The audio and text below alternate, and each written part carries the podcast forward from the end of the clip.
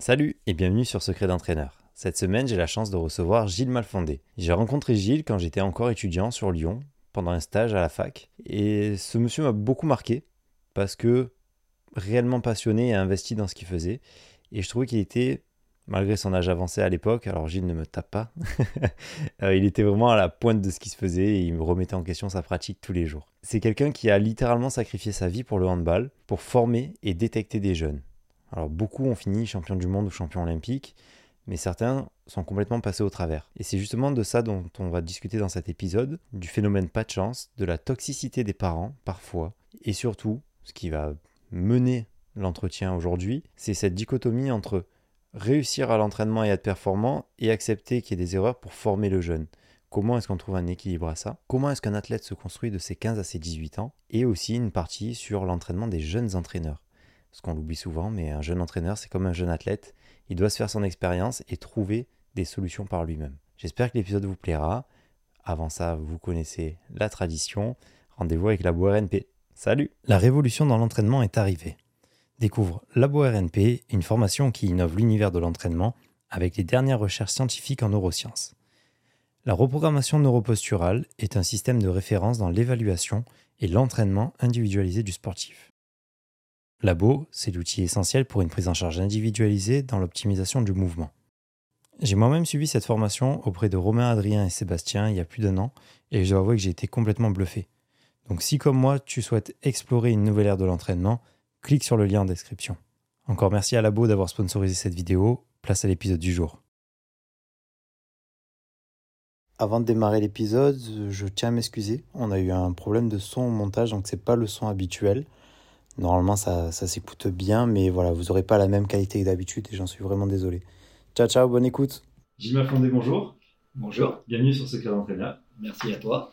Je suis ravi de te recevoir. On s'était croisés quand j'étais étudiant à Lyon, il y a très très très longtemps. Alors, on m'avait demandé de faire un stage en handball, moi qui étais judoka. C'était un peu drôle. Et euh, j'étais tombé sur toi. Tu nous avais fait euh, une journée, je crois, d'intervention avec tout le groupe. C'était super intéressant.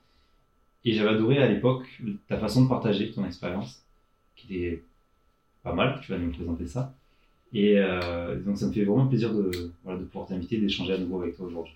Plaisir partagé. Qui es-tu?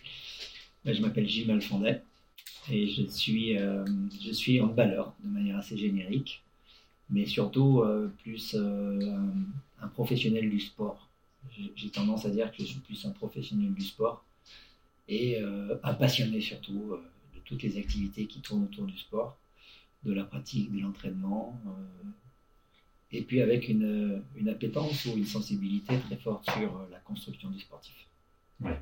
Tu as été responsable d'un pôle sport à Lyon Tout à fait. J'ai eu cette chance-là de, de, pouvoir entraîner, euh, former de manière privée et ou professionnelle, parce que je suis, je suis cadre d'État. j'ai eu la chance d'encadrer un pôle espoir pendant 20 ans.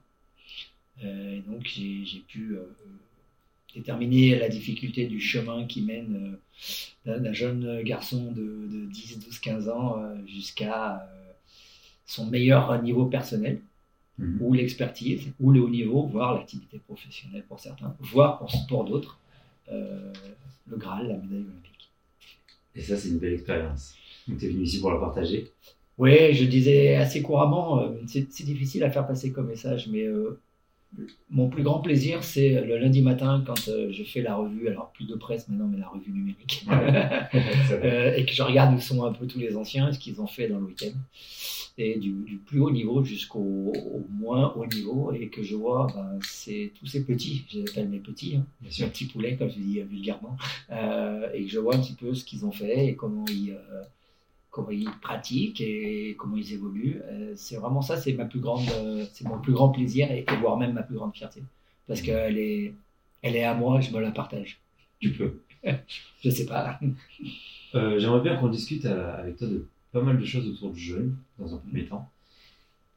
Comment est-ce qu'on entraîne des jeunes Est-ce que c'est différent? Est-ce que, Comment est-ce que tu vois la chose par rapport à des adultes? Ah, Le premier postulat, c'est que quand on dit tu fais de l'entraînement, je fais de l'entraînement, oui, mais l'entraînement, c'est un fourre-tout, c'est un grand panier, c'est générique. Mais dans l'entraînement, tu peux faire de manière un peu euh, exagérée, ou de la formation, ou de la performance, ou de l'exploitation. Et moi, dans, dans, toute ma carrière, ça a été ma grande sensibilité.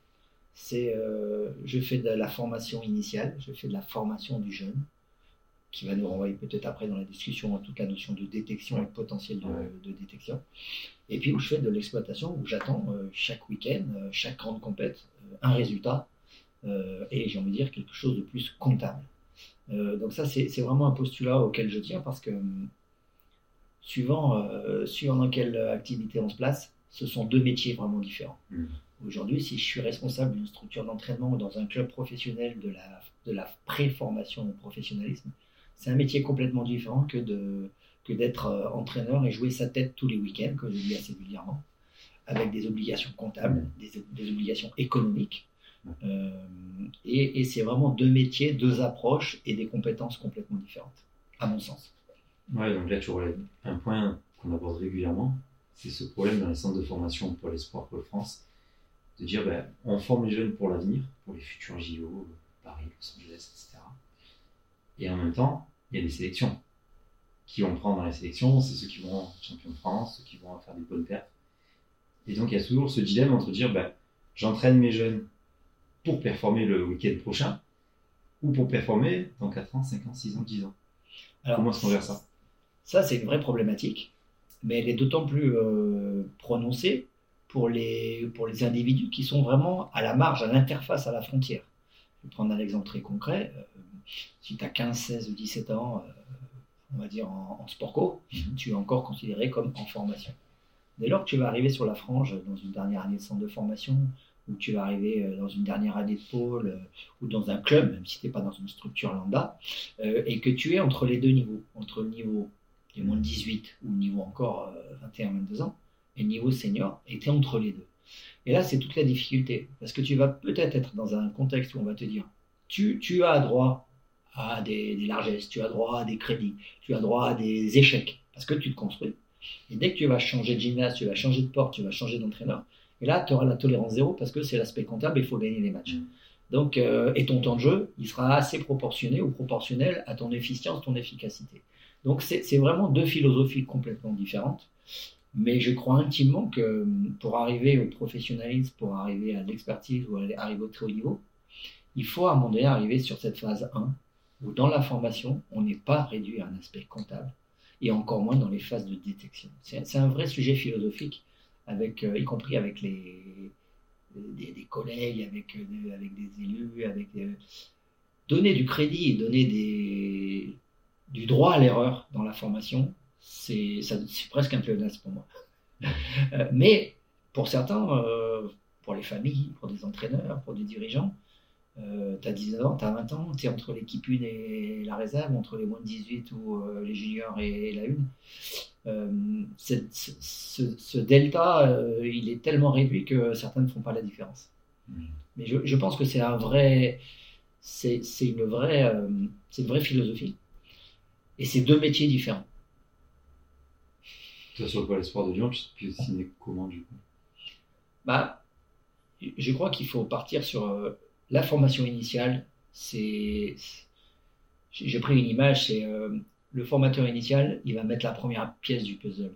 Mhm. C'est la plus grande, mais il faut qu'elle soit dans le bon sens, qu'elle soit bien orientée pour que tout devienne plus facile après.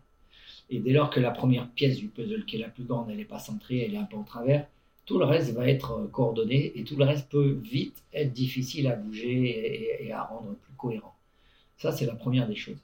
La deuxième, c'est que la difficulté, c'est que tu vas former quelqu'un et tu te projettes à N plus 5, N plus 10. C'est compliqué. Euh, entraîner, pour moi, c'est n'est pas le plus difficile. Par contre, détecter, et on pourrait aussi en, échanger sur le droit à l'erreur dans la détection. Mais détecter, pour moi, c'est le plus difficile. Quand tu es dans une structure de formation, un, il faut se donner le droit à l'erreur, mais pas trop de droit à l'erreur. Donc ça veut dire que quelque part, ton activité elle est toujours centrée autour de ce que j'appelle un, curseur, un dilemme. Mmh. Et c'est pas quelque chose de fixe ou de figé. Il faut être capable par moment de dire bah, tel joueur il aura plus de latitude, il aura plus de joker. Mais tel joueur on a plus d'exigences, il en aura moins. Donc en fait, euh, moi je connais plus les sport co, mais en sport co, euh, pour moi, un des éléments clés, c'est la personnalisation ou l'individualisation de l'approche. Et, c'est difficile à faire comprendre culturellement. C'est difficile à faire comprendre à des jeunes, des, des, gamins, des jeunes adultes en formation. C'est difficile à faire, à faire comprendre aux parents. C'est difficile à faire comprendre à un entraîneur de club que toi, dans une structure lambda, tu vas pouvoir avoir une approche qui est différente de la sienne. Oui, tous les week-ends, il va jouer ou sa qualif ou son titre de champion de France. Et en fait, on est toujours en train de, de gérer des dilemmes, de gérer des curseurs. Et c'est un équilibre complètement global qui fait que euh, tu vas amener un joueur du point A au point B. Ok, je comprends bien. Tu parlais d'individualisation de cette prise en charge et de cette marge d'erreur. Tu le gères par rapport à quoi? Par rapport au potentiel que toi tu as détecté instinctivement, par rapport au caractère du joueur qui, est un peu plus, euh, qui va plus se laisser aller ou l'autre qui est un peu plus euh, alors là, tu touches du doigt la difficulté de la détection. C'est-à-dire que quand on dit déjà détecter, j'ai rien inventé parce que je suis issu d'une filiation avec des, formateurs euh, qui, tenaient le discours suivant. Détecter, c'est aller chercher ce qui ne se voit pas. À, l'idée, au début, c'est ça. Mm. Donc si tu prends que ce que tu vois, tu vas pas forcément détecter, tu vas passer à côté des choses. Donc c'est en permanence aller chercher des, personnes, des potentiels, euh, des sportifs euh, qui, ne, qui ne sont pas visibles. Alors, ça veut dire qu'il faut se mettre en danger et il faut aller ratisser très large. Je prends souvent deux exemples. Je prends deux exemples de garçons que j'ai croisés euh, dans ma carrière.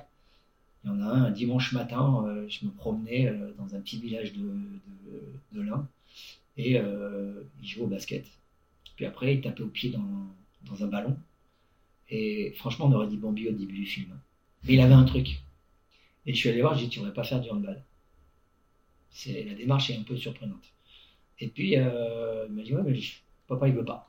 Donc, j'ai dit, bah, on va faire un essai. Et, on est allé chercher à la base un garçon qui pratiquait du sport co dans un petit village sur un terrain extérieur, mais qui est d'abord du basket et ensuite du football. Aujourd'hui, c'est un des meilleurs, un des euh, de, France, de LNH, qui a été champion du monde junior il y a quelques années, euh, qui est né en, en 94, il se reconnaîtra. Euh, mais si on n'avait pas fait ce travail de détection d'accompagnement, parce qu'il y a la détection et l'accompagnement, ça ne se serait pas fait. Et j'ai un deuxième exemple, c'est un jeune garçon. Euh, je suis allé voir un match de basket, euh, mais complètement, j'étais dans un repas chez des amis, puis il y avait un, match de basket, je suis allé voir un match de basket. Et, là, on reviendra peut-être plus tard dans la, dans la conversation sur la curiosité. Parce que la curiosité, pour moi, c'est une très très grande qualité pour détecter. Et je suis rentré, euh, je suis rentré, j'ai vu un petit basketteur, parce qu'au basket, à l'époque, ils étaient tous très grands. et j'ai vu un petit basketteur, mais euh, qui était trop petit pour jouer au basket et qui me semblait assez agile de ses mains pour faire du handball. Et en fait, euh, je l'ai débauché du basket pour le mettre au handball. Et il a été capitaine de l'équipe de France cadet très très rapidement après. Et il a surtout été handballeur professionnel. Donc ça veut dire que détecter, c'est déjà aller voir ce qu'on ne voit pas. Et si on, on ne va détecter que dans le champ visuel de ce qu'on a autour de soi, bah, on se prive de certaines choses. Ça, c'est la première des choses. Après, quand tu as détecté, c'est euh, prendre en compte tout le potentiel. Euh, détecter, c'est pas que faire des tests physiques, c'est pas que faire des mesures euh, morpho, c'est aussi détecter, c'est évaluer le potentiel psychologique, le contexte, parce que j'ai pris quelques notes. détecter, trouver le bon profil et dire tiens, demain, cette personne-là, elle va être championne olympique ça arrive exceptionnellement. Moi, ça arrive une fois dans ma carrière. J'ai croisé Nicolas Karabatic euh, à 16 ans, euh, tout le monde disait il va tout casser, il va être bon, euh, il sera certainement le meilleur joueur du monde dans quelques années, champion du monde, champion olympique, ça n'a pas raté. Mais en, 25-30 ans, j'en ai vu qu'un. Donc ça veut dire que quelque part, la probabilité, elle est très faible. Mais évaluer le potentiel de toutes les composantes de la performance, le potentiel, et le protéger. Parce qu'à un moment donné, trouver quelqu'un qui va être bon à 8, 9, 10 ans et dire il faut que je le projette pour qu'il soit meilleur et qu'il soit dans ce cadre-là à 19, 20, 21, c'est déjà un exercice de style très très difficile. Mais après, c'est pas un chemin linéaire.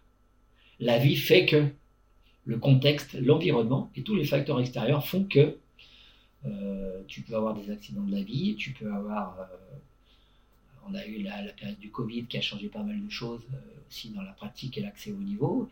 Mmh. Euh, tu peux avoir un environnement et un contexte familial changeant, euh, modifié. tu peux avoir une évolution des qualités physiques qui va pas qui va pas se faire ou qui va se faire, à contrario. Hein. Des joueurs pour lesquels tu peux prédire des, des, tailles moyennes et qui vont pousser comme des asperges. Et à contrario, quelqu'un sur lequel tu vas dire j'investis beaucoup. Et, et il faut prendre en compte tous ces facteurs. Et il faut avancer en les préservant. Parce que moi, je crois beaucoup au, au concept de protéger le capital détection et l'amener le plus loin possible. Euh, Aujourd'hui, c'est un peu la course à l'armement et euh, il y a une espèce de challenge à, à, à la maturité précoce, euh, dans beaucoup de sports d'ailleurs. hein. C'est assez anecdotique, mais moi, quand je vois des jeunes, alors, je pratique le golf, mais quand je vois des, des, des, des gamins de 8-9 ans golfeurs qui s'entraînent comme des adultes, qui font de la prépa physique le 24 décembre, euh, j'ai envie de dire rendez-vous dans 10 ans, comme disait le célèbre chanteur. Ils sont probablement pas là. Et je suis prêt à parier que euh, sur les 10 qui sont dans ce contexte-là, il n'y en aura pas 10 euh, sur la ligne d'arrivée, il y en aura peut-être un et encore, je ne suis pas sûr. Donc préserver ce capital détection, c'est toujours euh, c'est quelque chose de complexe. Euh, mais l'intérêt, l'intérêt reste toujours la préservation de l'équilibre physique, psychologique et, et, et j'ai l'habitude de dire la fin ne justifie pas les moyens. C'est vrai que on voit des gens qui, enfin, des sportifs qui s'hyper spécialisent beaucoup, beaucoup plus tôt, comme tu donnais l'exemple du golf. Et c'est le meilleur moyen finalement pour cramer les jeunes et pour, euh, pour réduire leur performance finalement. Ouais, mais la performance, elle est liée à une évolution de facteurs. Euh, Aujourd'hui, euh, quand tu prends un handballeur, tu prends euh, un handballeur, un nageur, un athlète ou un golfeur de 8-9 ans, il n'a pas une structure morphologique et physique Ouais. qui sera celle d'un adulte. Tu vas passer des heures et des heures et des heures d'entraînement. Alors, effectivement, si tu es dans, dans la technique, si tu es dans les habiletés motrices, si tu peux effectivement mettre en place un socle, un socle Mhm. technique. Mais si tu passes du temps à travailler sur des aspects où, où les facteurs seront changeants à N plus 1, plus 2, plus 5, plus 10, tu n'as pas la même garantie, la même certitude que tu auras un transfert mécanique. euh, et et j'ai envie de dire, euh, ne pas perdre de vue que un, un jeune handballeur, un jeune athlète, un jeune nageur, un jeune judoka, c'est pas un mini, un mini moi, un mini adulte. Et que euh, peut-être qu'un gamin de 9 ans ou 10 ans, euh, il a besoin d'aller jouer avec ses potes euh, ou d'aller au cinoche ou de faire une coupure et d'être dans un ensemble, un environnement qui soit équilibré de son âge. J'insiste beaucoup de son âge parce que la maturité, la maturité psychologique, tu as des gens qui sont matures très tôt, qui ont de l'autonomie. Mais c'est pas pour autant qu'à un moment donné, à la fin, il n'y a pas une addition. euh. Je suis extrêmement surpris, par exemple, c'est un, un élément concret. Aujourd'hui, on a de plus en plus de, de jeunes garçons qui abandonnent dans les filières, un matin en se levant, comme je dis, on a beaucoup de burn-out chez les sportifs professionnels. Moi, quelque part, ça m'interpelle. Je ne porte pas de jugement. hein. Je dis pas euh, ça a été bien fait, ça a été mal fait. Je dis juste, je m'interroge. Est-ce qu'on a bien préservé le capital psychologique euh, avec peut-être des explications rationnelles hein. Le Covid a, fait beaucoup de mal, a changé des pratiques. Le Covid a changé le rapport au travail. Euh, le Covid a changé le rapport à l'effort. Donc aujourd'hui, ces facteurs extérieurs et changeants, il faut les intégrer dès le début de la détection. Dès le début, euh, le rapport à la difficulté, euh, le rapport à la douleur et à l'effort, euh, il faut intégrer ça dès le départ. Mais il faut l'intégrer tout en se projetant à N plus 10. C'est quand même ce qui est plus difficile. Moi, je suis toujours très estomaqué quand on, on confie la détection à des très jeunes cadres. Et je dis, on devrait donner, comme on devrait donner les équipes de jeunes aux cadres les plus expérimentés. Et les plus compétents. La détection relève quand même d'une expertise très fine. Et, et c'est une vraie, c'est une réflexion. Je n'ai pas pour prétention de dire ce qu'il faut faire. C'est une vraie réflexion. Est-ce qu'on n'est pas en train un peu de prendre le, le système à l'envers? Je m'interroge. Ça, ça, ça me fait plaisir que tu dises ça. J'ai un discuté avec euh, Rodolphe Boucher, qui est euh, l'entraîneur des équipes de gym masculine. Euh, on avait tourné un épisode ensemble, mais en off, on avait discuté de ça. Et il me disait, en fait, je ne comprends pas comment ça se fait que les entraîneurs équipes de France, généralement, enfin les équipes de France jeunes, pardon, ce soit les personnes les moins expérimentées. Alors que c'est au contraire, les entraîneurs devraient comprendre que c'est les plus expérimentés qui devraient aller en- encadrer ces jeunes-là. Et que les seniors, finalement, c'est facile à entraîner. Ils sont dans le bon âge, dans, le bon, dans la bonne dynamique. Que les entraîneurs de haut niveau se fassent la main sur les seniors avant d'aller sur les jeunes et pas l'inverse. Mais le problème, c'est que tu as un côté d'ego. Parce qu'entraîner l'équipe de France cadette, bah, tu fais pas les jeux, par exemple. Et donc tu te dis, bon, bah, je préfère aller sur les seniors, moi. Oui, mais c'est tout à fait vrai ce que tu, tu soulignes. Euh, le, le, seul problème, c'est que quand tu es un. Le, le niveau, c'est quelque chose. Mais il y, y, a un facteur fondamental qui s'appelle l'expérience. Ouais. Et l'expérience en tant que cadre, moi, je, tu m'entendras jamais dire ce qu'il faut faire ça. Par contre, je te dirais, ça, je sais par expérience qu'il ne faut pas le faire. Mmh. Et, et, quant à l'expérience, parce que la pédagogie euh, essai-erreur, ça existe aussi, hein. euh, c'est anecdotique, mais quand j'étais très jeune cadre, alors euh, ça remonte à loin, mais j'avais des générations avec euh, Guillaume Joly, avec des joueurs nés en 85-86. Euh, les matchs étaient filmés, mais en, les revoyant, je me dis, mais c'est pas possible. Tu aurais eu deux ou trois ans de plus, ça serait pas passé comme ça. Et puis lui, il n'aurait pas fait ça. Et puis peut-être que, mais on ne peut pas refaire le si. Parce qu'entre euh, entre 2002, 2003 et 2023, il y a 20 ans. Et c'est 20 ans d'expérience. Et ces 20 ans d'expérience doivent te permettre effectivement de lister ce qu'il ne faudrait pas faire. Et je reste vraiment au conditionnel. Ce qu'il ne faudrait pas faire. Euh, C'est-à-dire que là, ça envoie une autre, euh, ça envoie une autre euh, problématique, qui est celle de, de, des convictions et des certitudes. Parce que quand tu fais de la détection et de la formation, euh, tu as peu ou pas de certitude. Mmh. Par contre, tu dois avoir des convictions. Et quand tu es un jeune entraîneur, euh, tu, vas, tu, vas, tu, tu, vas te sourcer, tu vas avoir des repères.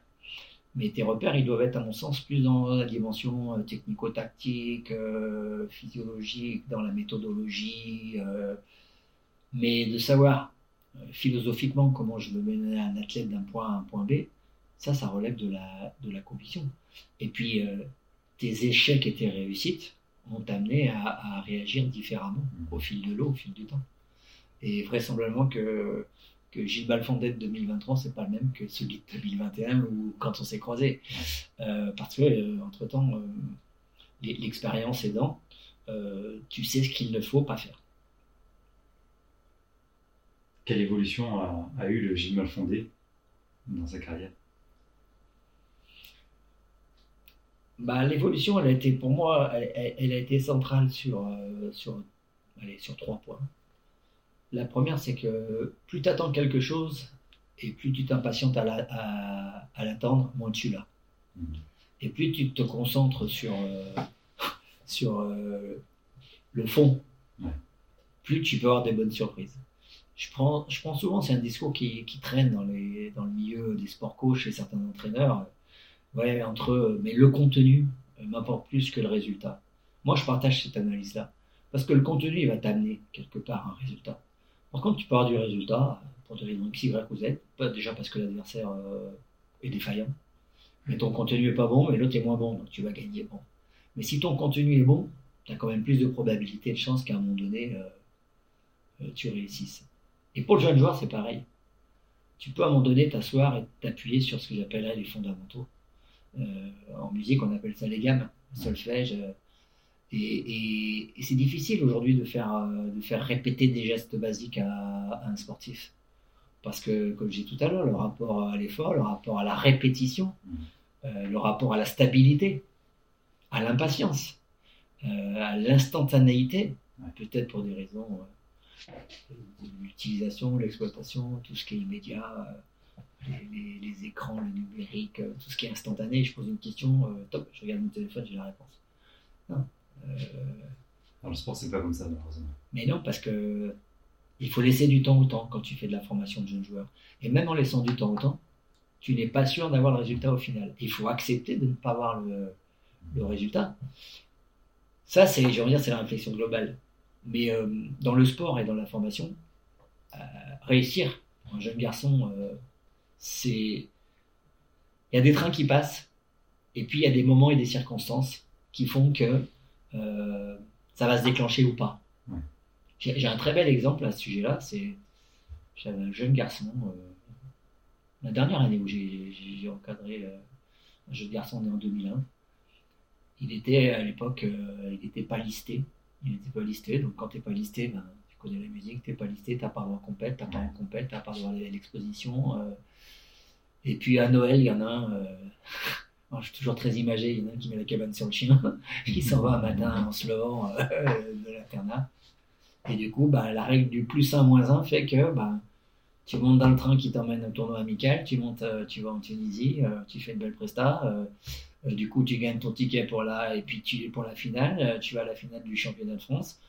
Du coup, il y a des clubs qui sont, qui sont là en train de te regarder. Tu vas dans un centre de formation et puis, euh, et puis tu fais le job. Hein. Faut, faire le job. Bien après. sûr. Mais tu fais le job. Et puis, euh, et puis euh, sept ans après, euh, tu rentres en équipe de France junior et puis tu te retrouves à, tu te retrouves à être joueur professionnel en LNH. Si le 21 décembre, cette année auparavant, la cabane tombe pas sur, sur le, petit, le petit voisin de, de chambre de l'internat, tu passes ton tour. Donc c'est-à-dire que quelque part, il faut aussi saisir les opportunités. Mais euh, euh, il faut être conscient que des fois, il faut qu'il y ait des choses euh, qui tournent du bon côté. Attention, ça serait réducteur de penser que l'accès au niveau n'est qu'une question de chance ou de malchance. Mais je veux dire, par expérience, le Gilles Malfondet, il a appris que c'était des fois, ça tenait qu'à un fil. Autant se préserver du maximum de choses où on a le levier ou la sécurité, ça c'est utile. Parce que des fois, ça va, ça va pas tourner dans le bon sens. Donc autant avoir sécurisé le maximum de choses. Tu vas gérer l'imprévisible. Enfin, l'imprévu, pardon, mais pas l'imprévisible. Ouais, c'est intéressant ce que tu dis parce que euh, le- deuxième point euh, changeant de, de- du Gilles Malfondé d'il y a quelques années ou du début, c'est que euh, il avait le plan A et le plan B, puis putain, aller chercher le plan C, ça, ça demandait un effort. Aujourd'hui, euh, je fais quelques missions à l'international pour pas pour pas trahir de secret euh, sur le continent africain. Euh, on m'appelle le plan Z. C'est-à-dire que il, faut toujours être agile, souple et malléable pour arriver à trouver la solution en, ad- en adaptabilité en temps réel. Mm. Ce qui n'est pas toujours facile ou possible. On est bien d'accord. hein. Je suis pas, je suis ni idéaliste ni bisounours. Mais ça veut dire que plus tu auras de réponses à, à fournir en temps réel devant les problèmes ou les échecs, plus tu vas pouvoir continuer à avancer. Mais c'est aussi l'expérience qui te donne ces, ce qui t'offre ces possibilités-là. Donc on revient à notre propos d'avant. C'est c'est difficile pour un néo-cadre ou un jeune cadre euh, de savoir quelle réponse il va amener alors qu'il il a vécu cette situation euh, une fois ou jamais. Donc il faut adapter euh, le point de vue du côté roseau plutôt que chêne. Je sais pas si tu connais la fable. Bien sûr, ben oui, oui, mais tout à fait. Euh, C'est-à-dire que. Mais par moment, euh, il faut être un peu chaîne parce que par moment, il faut aussi résister à beaucoup de Ouais. beaucoup d'embûches. Et j'ai- envie de dire, euh, on m'interrogeait il n'y a pas très longtemps sur euh, sur la représentation que j'avais. euh, la question était, était assez anecdotique. C'est si vous étiez un animal. Et moi, je disais euh, un caméléon. Ouais. Et, et- et philosophiquement, je me sens caméléon. C'est-à-dire que quelque part, je pense qu'il faut être très très agile et très malléable dans l'environnement dans lequel on se, on se pose. Euh, ça renvoie à beaucoup de sujets philosophiques de l'entraînement. hein. Ouais. Est-ce que je construis mon équipe euh, avec les joueurs qui sont en place ou je fais le grand ménage et je recrute euh, tous les joueurs euh, dans mon idéal tactique, sportif, technique moi, je suis plutôt de l'école où, au début, je prends ce que j'ai, je m'adapte, quitte à faire le dos rond et le roseau un peu, un peu flexible. Et puis, dans la foulée, euh, dire, bah, s'il faut un peu rendre rigide euh, et se rapprocher du chêne, effectivement, ramener des niveaux d'exigence ou, euh, ou de désidérata un peu supérieurs. Mm. J'aime bien l'i- l'image du poulpe pour rejoindre ton idée du caméléon. C'est mon animal préféré. Tu sauras. qui en fait va changer et s'adapter à son milieu Bien sûr. et va pouvoir, en chopant des pierres, etc., se renforcer lui-même ou utiliser des outils pour ramener les choses à lui-même. Et j'aime bien cette image-là, euh, justement, du poulpe. euh, S'habituer à, à- à changer de couleur ou d'environnement. L'environnement, des fois, tu vas pas le changer. Non. Donc, si tu peux pas changer l'environnement, l'environnement, si toi, tu ne te changes pas, tu seras déjà devant un mur. Mhm. Et puis, dans la dimension humaine, il y a des gens qui ont, des personnes, des collaborateurs, des coéquipiers, qui n'ont pas la capacité de changer. Et quel que soit ton, ton, ton positionnement ou ton statut, hein, que tu sois entraîneur ou entraîné, hein. Mhm. moi je croise certains anciens, ils me disent Ouais, l'entraîneur, je dis écoute, tu peux pleurnicher. Euh, tu connais les fondamentaux, article 1, l'entraîneur a toujours raison. Article 2, tu prends ce qu'on te donne. et article 3, tu changeras pas les gens qui veulent pas changer. Donc, fais en sorte que ça soit le moins pénible et que tu optimises, que tu en tires la plus grande plus-value. Donc, c'est vraiment une vision un peu optimiste de la chose. Mais, mais au, risque de me répéter, je ne pense pas être du tout ni naïf ni bisounours. Et, l'expérience et la vie m'a appris ça aussi. Super intéressant. Combien de jeunes tu as encadré à peu près en 20 ans? Ah, c'est, une bonne question. Euh, sur une, alors, moi, je vais parler de, manière globale parce que j'ai, été, avant d'être en structure fédérale, j'ai été en, en entraînement euh, j'ai vu passer une question euh, dans, dans, tes émissions, dans tes conducteurs. L'entraînement, c'est quoi? Ben, Pour moi, l'entraînement, c'est mon activité de l'âge de 15 ans à, bientôt euh, mes, 58 ans. Donc ça veut dire que de 15 à 58, il en, j'en ai passé et j'ai pas fait que j'ai entraîné en club beaucoup. moi, je me suis fixé un cap, c'est pour connaître les niveaux d'intervention d'un joueur ou d'une joueuse j'ai essayé de traverser toutes les strates, tous les niveaux euh, du local, des plus jeunes ou plus âgés. C'est-à-dire que ne faut pas que ça soit mal perçu, c'est pas du tout prétentieux ce que je veux dire. Mais bon, de 15 mhm. ans à 57 ans, ça fait quelques, quelques années. J'ai eu la chance, peut-être aussi que je me suis créé cette chance-là, de pouvoir entraîner, d'attaquer euh, avec des jeunes, avec des moins de 15, euh, de beaucoup travailler sur les sélections de jeunes, euh, de continuer avec des seniors, de travailler sur des moins de 18, sur des juniors, euh, et, en club, instructeur fédéral, euh, en France, à l'étranger, en garçon, en fille. Donc j'ai vraiment essayé d'ouvrir le panel, le spectre à 360 degrés, pour me dire, je sais à peu près, j'ai une connaissance minimale, minimaliste, de comment comment on peut construire un jeune aujourd'hui en Côte d'Ivoire au Sénégal, au Mali, euh, au Burkina Est-ce que c'est la même chose que la détection est la même que euh, en région marseillaise ou lyonnaise Bien sûr que non. Mais si tu n'as pas compris un petit peu quelles étaient les différenciations ou les différences des niveaux, des publics, euh, de l'exigence, et si tu n'es pas caméléon pour les traverser, hmm. ben, pour revenir à la question initiale, dans tout ce cheminement, ce chemin d'entraîneur, on va dire que c'est presque 350. C'est énorme. C'est proportionnel à mon âge. Pas tant que ça. euh, ouais, donc la formation des jeunes athlètes, c'est quand même un, domaine assez complexe et où j'ai l'impression que l'instinct, l'instinct de l'entraîneur, on peut l'appeler l'expérience, l'instinct, a énormément d'importance finalement. Alors, l'expérience et l'instinct, c'est différent. Parce que as raison de, tu as raison de parler d'instinct. C'est-à-dire que moi, ça m'est arrivé dans ma carrière, hein, en club ou en, système euh, fédéral, euh, de me battre, quand je dis de me battre, de défendre un profil ou un joueur ou une joueuse, en ayant une conviction forte et, personnelle que si on n'allait pas au bout avec cet individu-là, on raterait euh, une très bonne handballeuse ou un très bon handballeur.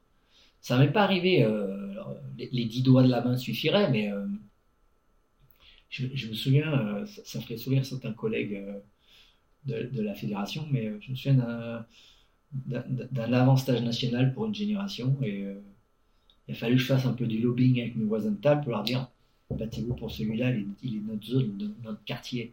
Je vous jure, vous en pensez quoi? Ouais, t'as vraisemblablement raison. Je dis mais il faut se battre là. Et d'être monté quasiment debout sur la table, debout sur la table pour défendre ce garçon-là les faits m'ont à peu près donné raison parce que ce garçon-là, c'est celui que j'étais allé chercher au milieu du stade de basket, dans le petit village de là. et, ça valait le coup parce que euh, si le train passe et que tu ne montes pas dedans, euh, il repasse peut-être pas deux fois. Et là, je voulais vraiment que ce garçon il monte dans le train. Euh, donc ça, ça m'est arrivé et, c'est instinctif. Effectivement, il y a une forme d'instinct. Après, l'expérience, elle va te renvoyer à des choses plus rationnelles, plus quantifiables mais avec un danger. Parce que on n'en a pas encore parlé, mais quand tu travailles avec des jeunes, euh, des jeunes athlètes, quand tu es jeune, il y a ton plus grand ennemi, euh, c'est l'émotion ou l'affectif. Hmm. Et, c'est quelque chose, peut-être le, troisième point de, de l'ancien au nouveau euh, Gilles Malfondel, c'est que j'ai appris à évacuer euh, la dimension affective et émotionnelle dans, dans l'acte de la détection. C'est-à-dire qu'il faut, garder, euh, il faut garder une conduite équilibrée, mmh. mais il faut défendre ce qui est défendable. Il faut, en fonction des individus, avoir des modes d'intervention euh, qui, sont, qui sont personnalisés, qui sont individualisés, différenciés. Mais ça veut dire que quelque part, ton plus, ton plus grand ennemi, euh, c'est l'affectif et de vouloir défendre l'indéfendable. Et, ça renvoie à, euh, un autre sujet qui est très très important pour moi, c'est de ne pas vendre du rêve et être capable de couper le projet à temps pour éviter de basculer dans cette vente du rêve euh, qui ne sera, pas, qui sera pas quelque chose d'honnête intellectuellement. Donc, je te disais 300, 300 athlètes qui ont continué, que j'ai fait entrer, mais je pourrais te donner une liste euh, d'un certain nombre euh, pour lesquels j'ai cessé l'aventure. Et, c'est très douloureux parce que tu les as fait rentrer, donc quand tu les fais sortir, quelque part, tu te dis, euh, je, me suis trompé. Non, je ne me suis pas trompé. C'est qu'on ne peut pas continuer à... Les choses ne se sont pas passées comme elles auraient dû se passer, où on n'est pas en avance, où on n'est pas sur les temps de passage, dans la construction, et on n'atteindra pas on n'atteindra pas l'optimum qu'on s'était fixé. Et je crois que c'est vraiment une. C'est difficile, difficile pour les jeunes cadres. Mmh. Euh, de, comme je dis, de cuter ou de couper euh, un projet. Euh, ça, peut paraître basse besogne, et ça m'a jamais réjoui. Hein. après, c'est la forme. Sur le fond, il faut être très honnête intellectuellement. Quand on met quelqu'un sur un projet de haut niveau, c'est quelque chose de sensible, c'est quelque chose de contraignant, de lourd mais il faut être capable de mettre la même forme pour cesser le projet et dire, ben voilà, on est dans l'obligation d'arrêter le projet. Euh, après, il y a des petites stratégies et des petits stratagèmes pour mieux faire passer les choses, mais ça. tu peux en si tu veux. Ouais, moi, je, je, disais souvent le, le, meilleur moyen de pouvoir, euh, de, pouvoir euh, stopper une aventure, parce que c'est ou un projet, c'est de se mettre d'accord mais tu arrives à te mettre d'accord quand tu pars de l'auto-évaluation de l'athlète. Mmh. Et moi, j'ai beaucoup travaillé sur les auto-évaluations. Parce que l'auto-évaluation, si elle, est, si elle est trop en faveur de l'athlète, je vais dire non, regarde, j'ai des éléments objectifs qui vont te montrer que tu es gentil avec toi-même. A contrario, tu as peut-être des gens qui vont te dire euh, Moi, je ne suis pas bon, euh, je ne mérite pas de rester, tous mes voyants ils sont rouges. Sauf que toi, tu vas lui dire que ces voyants sont en vert. Mais la conséquence, elle est positive parce que tu as non, moi je pense que tes voyants sont en vert, je vais le conserver. Donc là, youpi, aura, on est sur une bonne nouvelle. Par contre, quelqu'un qui va avoir des voyants euh, verts et qui vont se transformer en orange ou rouge, parce que je suis très imagé. Hein. Mmh. Moi, je disais toujours à mes, à mes jeunes sportifs, euh, voilà, voyant vert, orange, rouge, comme sur le code de la route. Vert, on continue, orange, euh, on fait attention, et rouge, stop, on arrête l'aventure. Mais dans tous les domaines le technique, le physique, le scolaire, l'environnemental, le partage de projets en famille. Et quand on balaye ça de manière assez régulière, in fine, on arrive souvent, pas tout le temps, mais on arrive souvent à être d'accord. Dans ma carrière, j'ai que deux dossiers très très difficiles à gérer sur des désaccords euh, initiaux et terminaux, on va dire, et qui sont mal finis parce que parce qu'à un moment donné, euh, tu ne peux pas continuer de travailler avec quelqu'un qui, qui, ne mérite pas et, puis surtout qui ne veut pas accepter qu'il n'a pas progressé ou, ou pour lequel le projet n'est plus à un temps à N plus 2, c'est plus le projet sur lequel on était parti. Est-ce que, par curiosité, ça t'est déjà arrivé de, de dire à, un étudiant, un jeune tu as entraîné en lycée, qui a eu son bac, etc., qu'il valait mieux qu'il continue ses études plutôt que de, faire du hand, parce que ça lui serait peut-être plus bénéfique Alors, ça m'est arrivé, mais pas que dans le, niveau de. Ça m'est arrivé dans deux, deux, cas distincts. Je vais, je vais te les, donner. J'ai eu effectivement euh, un, élève euh, avec un an d'avance, qui avait d'ailleurs son bac S avec mention euh, très bien, ce qui est assez exceptionnel, et qui avait deux rêves c'était être joueur professionnel et être chirurgien. C'est quand même pas la même chose. Et puis il était euh, sélectionné national. Euh, et je lui dis, tu pourras continuer à jouer au handball, mais euh, tu ne seras jamais chirurgien. Si tu deviens chirurgien, un jour, tu vas peut-être continuer à reprendre du handball en loisir quand tu auras fini tes, études de médecine. Voilà, donc euh, je ne vais pas influencer ton choix, tu choisis, puis je te donnerai mon point de vue a posteriori. Et donc il a choisi de stopper euh, le handball. Euh, et, et, a, posteriori, je dis, ben, je ne t'aurais pas conservé. Ce qui ne sont pas des positions forcément faciles à tenir. Hein. Parce que quand tu es international, euh, tu as très très vite ton collègue ou ton copain au téléphone, entraîneur de l'équipe nationale, qui te dit pourquoi lui il arrête. Quoi. Et je crois que c'est une, une, question d'honnêteté intellectuelle. Quoi. Euh, quand tu veux partir sur deux projets de, d'expertise ou d'excellence, il faut aller vers le projet d'excellence qui est le plus durable. Euh, le sport professionnel, il n'est pas durable. Il est dans une parenthèse. Il y a un crochet de départ et un crochet de fin. Euh, dans ta vie sociale, tu vas me dire que c'est la même chose, ou professionnelle. Mais ta vie professionnelle va durer un petit peu plus longtemps que ta vie sportive.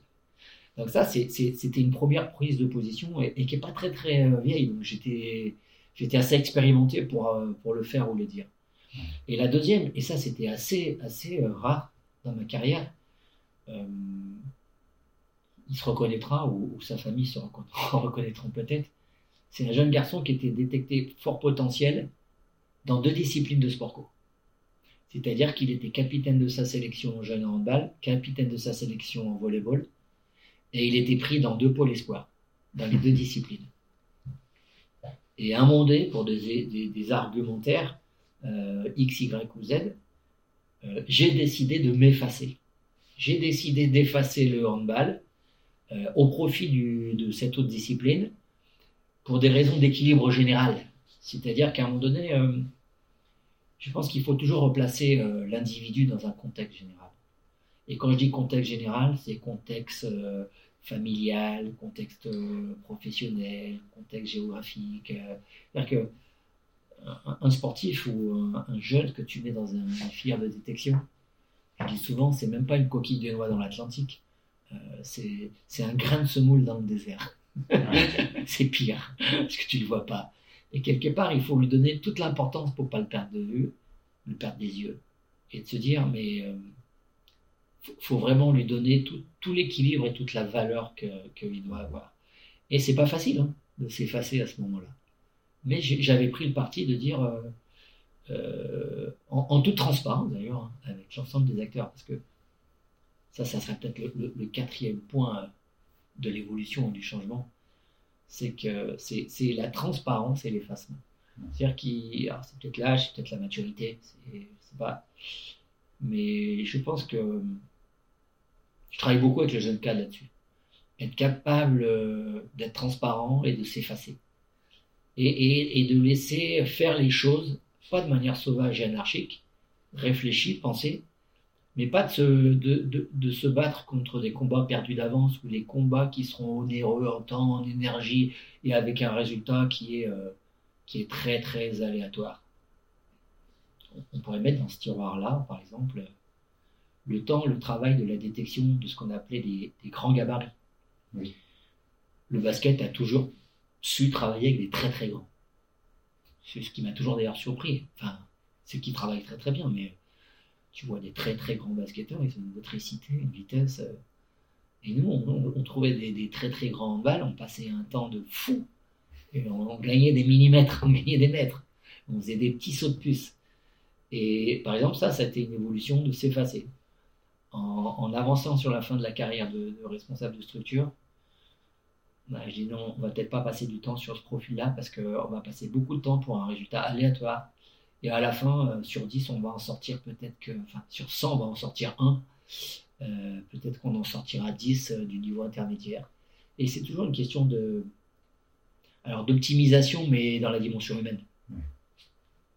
Ouais. essayer de ne pas détruire avec des projets, des projets C'est ça, parce que on travaille avec des jeunes. Hein. les mots ont un sens, ont une grande portée.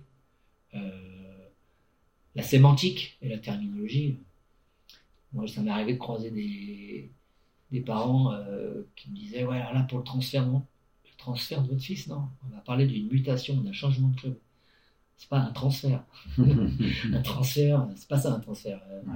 Euh. Mais si, il a été transféré. Il manque des zéros dans l'équation. Ouais, il manque des éléments. Elle est, elle est plus complexe que ça, l'équation. C'est-à-dire que la, prudence et la terminologie, euh, la sémantique est vraiment importante. Il faut qu'elle soit simple, accessible mais accessible par l'athlète, le joueur et son environnement. Et son environnement. Et l'environnement est changeant.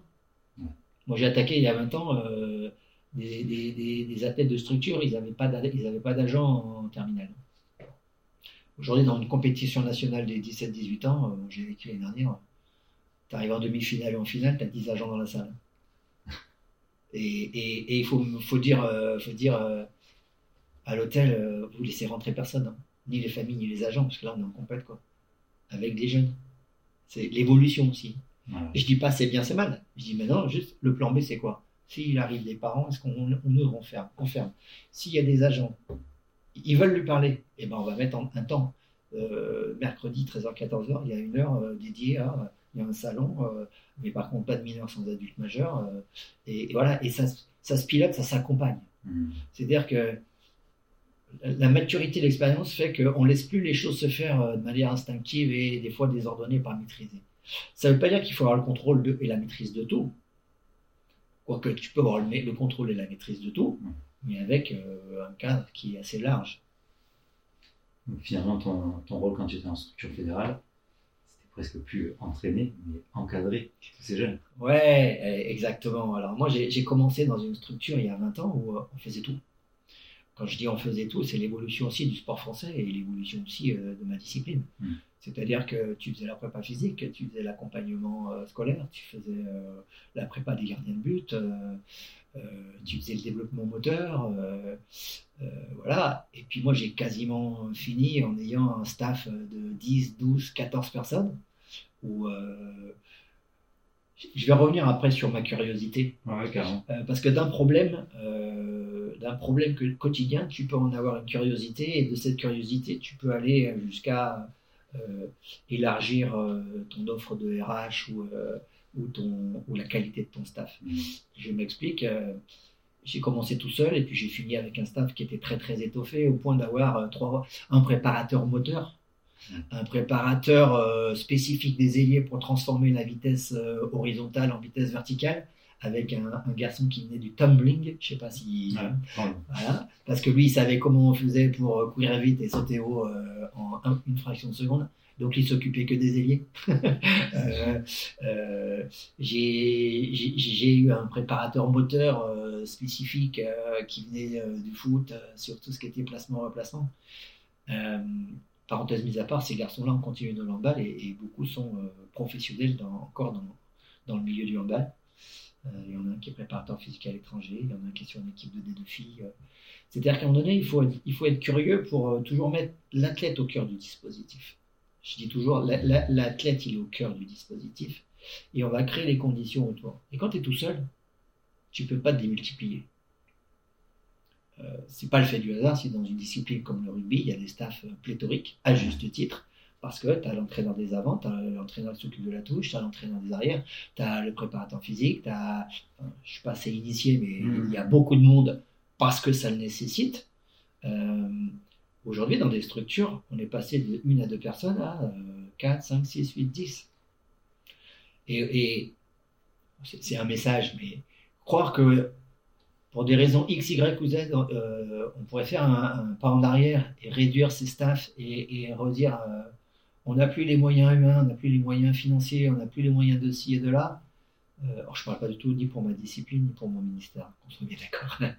Mais quand on, crée une ressource et qu'on la met à disposition d'un profil ou d'un potentiel, c'est qu'elle se justifie. À mon sens. On fait une évaluation positive, négative, on continue, on arrête. Mais ça veut dire que quelque part, euh, c'est parce qu'on a eu un problème spécifique et la curiosité de trouver la ressource adaptée à ce problème-là euh, qu'on va enrichir son système et, son, et, son, et sa structure. Mmh. Donc j'ai envie de dire, euh, il y a une vraie différence entre diriger, diriger et manager. Je dirigeais une structure, j'ai fini par la manager. Mmh. Et, et, les mots ont vraiment de l'importance diriger, c'est un directeur. Il dit à tout le monde qu'est-ce qu'il faut faire? Et, souvent, il va dire bah, Moi, je fais ça, moi, je fais ça. Et puis, ce qu'il ne veut pas faire, il va trouver quelqu'un pour le faire. Manager, ça veut dire qu'on va identifier les problèmes, on va identifier les ressources et on va aller chercher des ressources adaptées. Euh, ça veut dire que que s'il faut trouver un spécialiste euh, de, la, formation euh, des, des, doubles mètres, bah, on va aller chercher quelqu'un qui va s'occuper des doubles mètres. Si on doit aller chercher un spécifique, euh, un athlète qui va s'occuper de la, transformer cette vitesse, cette fameuse vitesse horizontale en vitesse verticale, et moi, par cette curiosité, je pense que j'ai adapté l'encadrement et je me suis enrichi. Tu me parlais d'avoir pris un spécialiste de tumbling, c'est une discipline qui est quand même peu connue. Oui. Pour ceux qui ne connaissent pas, c'est en gros euh, un sol un peu trampoline où on va faire des acrobaties en courant en ligne droite. C'est ça, des ébulons, j'appelle ça des, des, ébulons qui font des multirons. c'est assez impressionnant à voir en vrai. Tout à fait. Euh, comment est-ce que tu es arrivé à connaître cette discipline? Et te dire, tiens, je vais prendre un spécialiste de ça C'est justement la curiosité d'aller voir ce qui se passe ailleurs ou c'est euh, le hasard? Alors, c'est ni l'un ni l'autre. ça peut paraître être stratégique, c'est plutôt de la curiosité j'ai toujours pensé que dans la construction d'un entraîneur, il fallait être curieux pour aller voir comment les autres travaillaient. Mais quand je dis comment les autres allaient travailler, pas que les, ni tes concurrents, ni tes collègues, euh, voire d'autres disciplines. C'est assez vieux, mais euh, il y a quelques années, dans le microcosme lyonnais, euh, les entraîneurs de haut niveau se, se réunissaient et je me souviens, moi, d'avoir euh, croisé l'entraîneur euh, du volleyball en D1. J'étais à l'époque entraîneur de filles. Euh, l'entraîneur du basket, l'entraîneur du, du, hockey sur glace. Et on se faisait, et du football. Et on se croisait une fois par mois, une fois tous les mois et demi. Et puis, on échangeait sur des sujets. C'est-à-dire que cette, cette curiosité, cet échange était sur la base de étendre son, son réseau. Mais c'est plus une, c'est plus une dimension humaniste. C'est de dire, je vais apprendre chez l'autre. L'autre, mon voisin va m'apprendre des choses que je ne sais pas. C'est-à-dire que si tu pars pas de ce postulat-là et que tu penses que tu vas rien apprendre des autres, que les autres vont apprendre de toi, tu vas très vite, à un moment donné, euh, te scléroser. Or, euh, euh, moi, j'ai toujours pensé qu'on apprenait des autres. Aujourd'hui, je suis formateur évaluateur dans tous les niveaux de diplôme. Parce que quand je vais voir même un diplôme de niveau départemental ou régional, j'y vais toujours avec une petite arrière-pensée, me dire tiens, je vais peut-être voir quelqu'un ou quelque chose d'une situation que je ne connais pas et je vais apprendre de cette situation-là. Pas la faire, la piller, la reproduire, mais dire tiens, lui, dans son contexte, dans son environnement, il arrive à rendre ça optimum et efficace. Qu'est-ce qu'il a fait, comment, et de, m'imprégner de ces mécanismes-là? C'est-à-dire que c'est presque de la recherche-innovation, mais c'est la curiosité et l'élargissement. Alors, je l'ai toujours fait dans ma carrière. Peut-être que, humainement parlant, c'était quelque chose où je me plaisais, ou euh, mhm. d'aller au contact des autres. Par contre, c'est très chronophage et c'est très exigeant. Parce que ça veut dire que si tu vas vers les autres et que tu attends des autres, il faut être capable de faire du donnant-donnant, du gagnant-gagnant. Parce qu'il faut que le système soit équilibré. Et c'est ça qui est, qui est, qui est difficile. Mais je pense, je pense, que le message il passe bien parce qu'on s'est croisé il y a une, paire d'années et visiblement ça t'avait marqué. C'était en, si je dis pas de bêtises, 2013 ou 2014. Oui, donc il y a une dizaine d'années. Et dix ans après, tu te souvenais de certaines choses, visiblement. Donc ça veut dire que quelque part. Euh, et, et j'étais même pas de la discipline en plus. Oui, mais parce que. un mot sur deux que je prononçais. Oui, mais parce que. Ah, c'est que j'avais pas été bon dans l'accessibilité du vocabulaire. non, mais... non, mais ça veut dire que on doit apprendre, on, doit être. Quand je dis euh, la curiosité, c'est, c'est, moi ça m'arrive d'aller dans des milieux qui sont complètement extérieurs au, sport, euh, d'aller apprendre dans le milieu artistique. Euh, je suis un passionné de, pâtisserie. Aller apprendre dans l'excellence de la pâtisserie et dans l'art. moi, ça fait une douzaine d'années que j'ai la Coupe du Monde de la pâtisserie au Sierra Leone. je vois de l'excellence euh, de l'excellence et de la perf. Et, mais de la perf qui est artistique, mais de la perf qui est aussi gustative, donc qui est cachée. Donc ça veut dire que quelque part, c'est une organisation. Euh, euh, J'apprends de ça. J'apprends de, de, la planification et de la programmation. J'invite les auditeurs un jour à aller voir la qualité des œuvres artistiques et gustatives qui sont produites dans une Coupe du Monde de la pâtisserie. c'est surréaliste, mais c'est une épreuve qui est préparée quatre ans en avant, comme les JO. Parce qu'il faut préparer ton programme, il faut préparer tes, maquettes, tes dessins, il faut faire ta préparation. Pour certains, on fait de la préparation physique, des tailleurs de glace. Quand tu as une tronçonneuse de 8 kg, euh, quand il y avait des tailles de glace, 8 kg au bout des doigts, euh, au bout des mains pendant 5 heures, il y a aussi de la prépa physique. Euh, et à la fin, tu as un juge de paix qui dit Tu es champion du monde de la pâtisserie ou pas c'est, le même chemin que pour une compète mondiale de judo, de handball, d'athlète, ou, et, ou voire même des Oscars. C'est-à-dire qu'on est dans la performance et la recherche de l'excellence. Mm. Et, et, moi, je suis curieux de toutes ces, de, toutes ces pistes. Et j'apprends beaucoup. Alors, je rejoins complètement ta curiosité. Euh, je fais un petit spoil, mais je suis allé chercher des personnes qui encadrent, ou peut dire en musique, en théâtre, etc., qui passeront bientôt dans l'émission. Justement parce que je suis certain, euh, Fabrice Pellerin en parlait, euh, le lien sport-musique, il y a des choses qui, qui fonctionnent forcément ensemble, et de la même façon, mais on va avoir des points de vue, des, nomenclatures, du vocabulaire qui est différent. Mais la finalité, c'est la recherche, comme on disait, d'excellence, de maîtrise d'un art, d'un sport. Et ça passe par l'entraînement, par la répétition, par les gammes, comme je disais tout à l'heure. Et donc voilà, je, je, me languis vraiment d'aller tourner ces épisodes-là parce que je suis extrêmement curieux de voir ce que ça peut donner. sûr. Après, il faut tordre le cou à certains préjugés. Aujourd'hui, tu peux très bien être artiste et faire de la performance, et que c'est pas parce que tu es dans une production artistique, une œuvre, euh, euh, une pièce de taille en chocolat ou euh, en sucre tiré, c'est quelque chose d'extraordinairement difficile à faire, pardon. Mmh. mais c'est de l'art mais ça demande un niveau de rigueur et d'exigence et dans la motricité parce que tous les gestes sont calés. Euh, il faut maîtriser euh, de la, de la, mécanique il faut maîtriser de la température euh, de l'hygrométrie et que si tu as 4 secondes pour coller c'est du sport de haut niveau. Tu as 4 secondes pour t'oublier de faire un, bon, un, bon, départ au 100 mètres tu, tu vas finir dernier de ta série. T'oublies de coller tes deux pièces en chocolat c'est-à-dire qu'en fait je crois beaucoup alors c'est aussi quelque chose qui m'a qui m'a beaucoup marqué euh, au transfert des compétences. Euh, je crois de plus en plus au transfert des compétences et, dans mes expériences personnelles, euh, je suis de plus en plus sollicité au milieu de la pâtisserie le pro dans des de donner des points de vue, de, dire tiens ben nous dans le sport de haut niveau, dans manager des équipes, j'ai pas dit diriger. je pense que le, sportif de haut niveau, l'entraîneur de haut niveau a des compétences transversales qui doivent, qui devraient être encore plus mises, euh, plus mises en, avant. Euh, parce que je trouve que dans le domaine de la vie, euh, c'est un vrai, mmh. c'est un vrai plus. Parce que, parce que déjà, tu es habitué à travailler. le, goût, le goût et le rapport à l'effort. Le goût et le rapport à, à la rigueur, à la programmation, à la planification. Euh, à l'acceptation de l'échec et de la défaite. Euh, alors je trouve que c'est une bonne école de la vie, euh, mais qui est coûteuse. C'est-à-dire qu'après, à quel prix? Et il faut pas aller, pour moi, il y, a une, il y a une ligne blanche. Il y a une ligne blanche sur, sur jusqu'au potentiel psychologique, jusqu'où on peut aller attaquer ou il y a un stop. Et à un moment donné, il faut être capable de, de dire ben là, on là, n'y va pas plus. Là, on est en fragilité.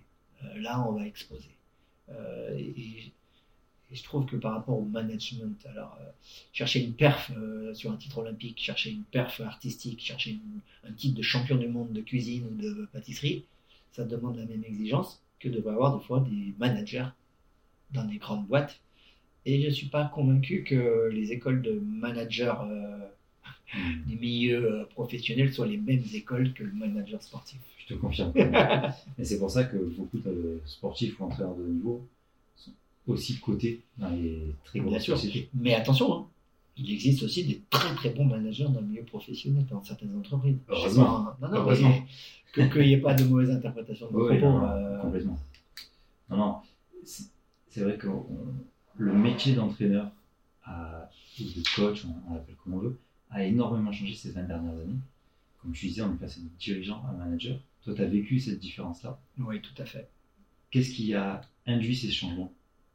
Est-ce que c'est venu naturellement par une recherche de la performance et une curiosité accrue? Est-ce que c'est une disponibilité de moyens humains? Qu'est-ce qui a amené ça? Non, parce que la disponibilité des moyens humains financiers, euh, elle n'était pas. Quand tu es sur une structure publique, euh, les moyens ne sont pas élastiques, même sont fixes. Bah Après, moi, j'ai toujours pensé que quand tu voulais monter un projet, aller chercher des moyens et des ressources, euh, si tu attendais qu'on te donne que ce, que, ce dont tu avais besoin pour réussir, euh, pas grand-chose. Il y a une quinzaine d'années, j'ai commencé à installer ce que j'appelais du partenariat public-privé. Hein, dans une modeste structure, euh, à dire bah voilà, qu'est-ce que je peux vous vendre? Rien, je n'ai pas de produit, je ne fais pas de marketing. Par contre, je peux vous dire qu'on fait, on, on, emmène des garçons sur ce type de projet. Est-ce que socialement, vous pouvez pas les... C'est de la réussite sociale. Est-ce que là-dessus, vous pouvez pas nous accompagner hmm. On va partir sur tel événementiel. On va les faire voyager, on va les emmener euh, dans un autre pays, dans une autre culture, on va les faire parler anglais, espagnol. Euh, est-ce que vous nous accompagnez? Et puis si on veut monter leur potentiel joueur, euh, il faut de l'encadrement, il faut du matériel. Est-ce que vous nous accompagnez? C'est-à-dire qu'aujourd'hui, je pense que l'évolution, c'est déjà quel sens on y donne et comment on affecte les ressources supplémentaires euh, dans le projet qu'on pilote et qu'on manage. Ça, si on arrive à faire cette explication de texte, euh, on est obligé d'aller sur du management et pas de la direction. Et, aujourd'hui, je trouve que on galvaude un petit peu. On galvaude un petit peu euh, cette course à l'armement des moyens. On veut, des moyens, on veut des moyens, mais pourquoi faire? Est-ce que ça les nécessite? Et à quel escient? Si c'est à bon escient, oui. Est-ce que c'est pour, euh, pour quelle plus-value? Parce que là, ça renvoie à un autre, euh, un autre sujet un peu tabou euh, sur lequel moi, j'ai jamais eu de souci par rapport à ça, mais il faut évaluer. Il faut évaluer. et quand je dis il faut évaluer, dire que tu as échoué ou que tu as réussi, dire que tu es premier ou que tu es dernier, certes, c'est pas souvent facile à, entendre, hein. Mais moi, je fais partie de certaines générations où euh, tu avais, euh, à la fin de chaque trimestre, euh, dans chaque classe, un classement de 1 à 36. Hein. Et puis, il y avait des redoublements. Hein. Maintenant, on n'a plus de redoublements. Tout le, monde, tout le monde passe dans toutes les catégories. Tout le monde a en fait, ne, ne, faisons-nous pas croire à tout le monde que tout le monde est bon et tout le monde est vaillant. Alors que à un temps tu peux être moins bon et que ton job, c'est de te mettre euh, à travailler pour être euh, meilleur. C'est l'émulation. Mais si tu, en permanence tu dis qu'il ne faut pas classer les gens, il ne faut pas les évaluer, euh, on va mettre des codes couleurs, c'est bien, mais à un moment donné, la perf, ça reste chiffré. Un podium, c'est de 1 à 3. Si tu es 4, tu n'es pas 1 à 3. Tu as une sélection pour les JO, c'est 18 noms. Si tu es 19e, tu n'es pas dans les 18. Alors qu'à un moment donné, il faut aussi accepter ça. Et, une des, composantes euh, dans la détection, la formation, euh, c'est l'évaluation. Être capable de dire euh, c'est ok, c'est pas ok. Ton, bilan, il est bon, il n'est pas bon. De le faire et de l'entendre. Mmh. Et je trouve qu'aujourd'hui, on a beaucoup de mal dans peut-être dans notre société, dans la société française, à être évalué et à évaluer objectivement. Euh, il y a, d'autres pays, d'autres cultures où euh, l'évaluation, euh, je dis pas que c'est mieux, hein, mais l'évaluation est appréhendée de manière différente. Aujourd'hui en France, on a une, peur face à la confrontation et à l'échec. C'est-à-dire qu'on essaye de mettre les gens un peu, c'est mon, mon point de vue, hein, dans un cocon qui fait qu'on leur dira toujours non, t'es en réussite, t'es en réussite, quitte à tirer les examens vers le bas pour leur dire bah, en fait, vous êtes moins performant que vos grands-parents ou vos parents. C'est pas grave, c'est bien, c'est la réussite. mais à la base, c'est une perte de sens. C'est-à-dire que te dire que tu es moins bon pour te dire que tu es moins bon, euh, ça n'a pas de sens. Par contre, te dire qu'à un moment donné, euh, tu n'as pas été bon, mais que tu pourrais être meilleur et on va mettre en place ce qu'il faut pour que tu avances, que ton, ton gap il soit comblé de, de un point, deux points euh, ou de tel rang. Moi, je dis, je dis souvent dans ma discipline, en 1980, euh, on était dans ce qu'on appelait le Mondial C, la troisième division du handball mondial. Et, euh, la France allait jouer contre les îles Féroé. Je suis sûr qu'il y a beaucoup de personnes qui ne savent pas où sont les îles Féroé. Euh, ou le Luxembourg, ou, ou Malte. Ça, ça, ferait presque sourire aujourd'hui. Mais que c'est une certitude dans le sport. Il faut apprendre à perdre pour apprendre à gagner. Euh, c'est pas c'est pas un mythe, c'est pas c'est pas de la, fanfaronnade philosophique. À un moment donné, c'est dans l'échec qu'on va pouvoir en tirer les enseignements qui vont te permettre de progresser.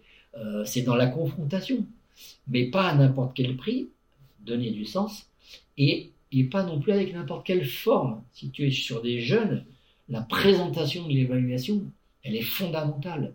Quel sens ça a et comment je transmets mon évaluation?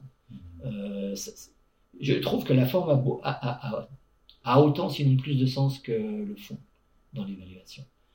Et, et, je te redis, moi, euh, sur, les, euh, sur une structure, c'était 200, 250 gamins. Euh, il y en a peut-être deux sur 250 donc en pourcentage, avec qui ça s'est très très mal passé parce que je dis toujours à mes staffs et à mes équipes, il faut soigner la forme. La forme est fondamentale. Quel sens ça a et quelle forme on utilise. Et d'ailleurs, que, quel niveau de compréhension, euh, quel vocabulaire, euh, l'accessibilité du vocabulaire mmh. va te permettre de, de, comprendre le sens. Alors ça peut paraître très philosophique, très sémantique, mais si on n'aborde pas ce problème-là euh, avec des jeunes athlètes, on va vite être dans l'incompréhension. On va être dans le détournement d'objectifs, on va être dans la frustration, on va être dans l'isolement, on va être dans la perte de confiance, euh, et on va être, in fine, dans l'échec. Durable en plus. Euh, pas durable, définitif. Voilà. Avec des conséquences qui peuvent être irréversibles. Hmm. Et, et, je trouve que moi, ça a été un peu le fil conducteur de mes dernières années. C'était toujours ne pas prendre de décision qui soit irréversible euh, sur, euh, sur le fond. Utiliser une forme qui te permette à un moment donné d'être de, juste, équitable. Ça aussi, c'est vraiment les deux autres principes qui m'ont guidé très, très vite dans ma carrière. C'est la dureté ou la difficulté d'être dur, elle, elle, est, elle, elle, est mal vécue, elle est mal perçue dans notre société. Mais si tu es juste et dur, Aujourd'hui, moi, je croise des, des, anciens. Ils ont maintenant 35, 40 ans. Euh, certains, on a coupé l'aventure pour des raisons X, Y ou Z. Et ils me disent Mais qu'est-ce que tu as eu bien fait? C'était dur à entendre, c'était. Mais c'était, c'était dur, mais c'était juste. C'est-à-dire qu'à un moment donné, euh, si, tu prends un peu ce, mix entre euh, utiliser les bons mots, donner du sens, avec un vocabulaire accessible, mais avec de la rigueur, de la rigueur, être dur mais rigoureux et juste, de la justesse, de la justice et de la justesse. J'ai envie de dire, tu, tu... Oh, c'est facile à mon âge avec mon expérience, mais tu, peux presque faire passer tous les dossiers sur la table. Mmh. Mais c'est l'expérience qui t'amène ça. C'est pas facile quand on est jeune enseignant. Non, c'est pas facile parce que tu vois, je, relisais mes, ouais, je relisais mes notes. Je pense parce que un jeune entraîneur, il est hyper centré sur ce qu'on appellera la technique, la technologie, la préparation physique, ou maintenant l'analyse vidéo. Moi, je dis souvent des jeunes cadres, des jeunes collègues, des jeunes entraîneurs, mais arrête de passer des heures et des heures et des heures sur la vidéo, parce que, in fine, euh, c'est la manière, c'est qu'est-ce que tu vas faire passer comme message et comment tu vas le dire qui va déterminer si ta vidéo elle va être absorbée, euh, assimilée euh, ou intégrée. Et si tu as le meilleur montage vidéo du monde avec le meilleur potentiel du monde, si, excusez-moi, mais si tu t'y prends comme un branque pour faire passer ton message, tes heures et tes heures de travail n'auront servi à rien. Et puis après, par rapport à un jeune entraîneur, il faut effectivement euh, épurer. Il faut aller à l'essentiel et épurer. Moi, en vieillissant, avec l'expérience, passer du temps, oui, à des super grilles d'évaluation, d'observation. Mais in fine, je fais quoi du résultat? Euh, Quel sens ça a? Est-ce que je vais exploiter toutes ces données? Est-ce que je vais les compiler ou est-ce qu'elles vont me donner bonne conscience? Hmm. Est-ce qu'elles vont être utiles? Le cœur du projet, au centre, le poumon, c'est l'athlète. Est-ce que tout ce travail périphérique il va être utile? Je n'en sais rien. Si, s'il est utile, tant mieux. Mais si je fais beaucoup, beaucoup, beaucoup de choses à la périphérie, est-ce que ça va être. Euh, est-ce que ça va amener là une plus-value proportionnelle au temps consacré? Je n'en suis pas sûr. Parce que si je le fais tout seul, ça ne suffira pas. Donc je vais m'adjoindre des RH ou des, assistants. Et là, je ne vais plus diriger, mais je vais manager et piloter. Tu, me, tu me ah suis Et justement, avec ton expérience, les jeunes que tu sortais, en dernière année de centre de formation. de Pôle Espoir, de structure. oui, oui, oui, enfin, oui, de, de Pôle Espoir. Est-ce qu'ils avaient un meilleur niveau avant, maintenant? Est-ce que c'est équivalent? Parce que tu me dis que tu es allé chercher pas mal de membres de staff pour des spécialités. J'imagine que c'est pour améliorer certains actes sur tes joueurs, mais au final, quand ils sortaient, est-ce qu'ils étaient vraiment meilleurs que ce que, tu avais avant d'avoir ce staff-là? Si ma question est plus claire, mais. Si, si, j'ai bien compris. Alors, il y, a, un... En plus, c'est mon dada, euh, analyser l'évolution historique euh, c'est pour ça que je te pose la question. De, la passe, de la parade gardien, euh, des outils techniques, matériels. Je suis très curieux de ça indéniablement, en, plus de 20 ans, il y a eu une évolution, euh, on va dire, du socle commun de, l'ensemble.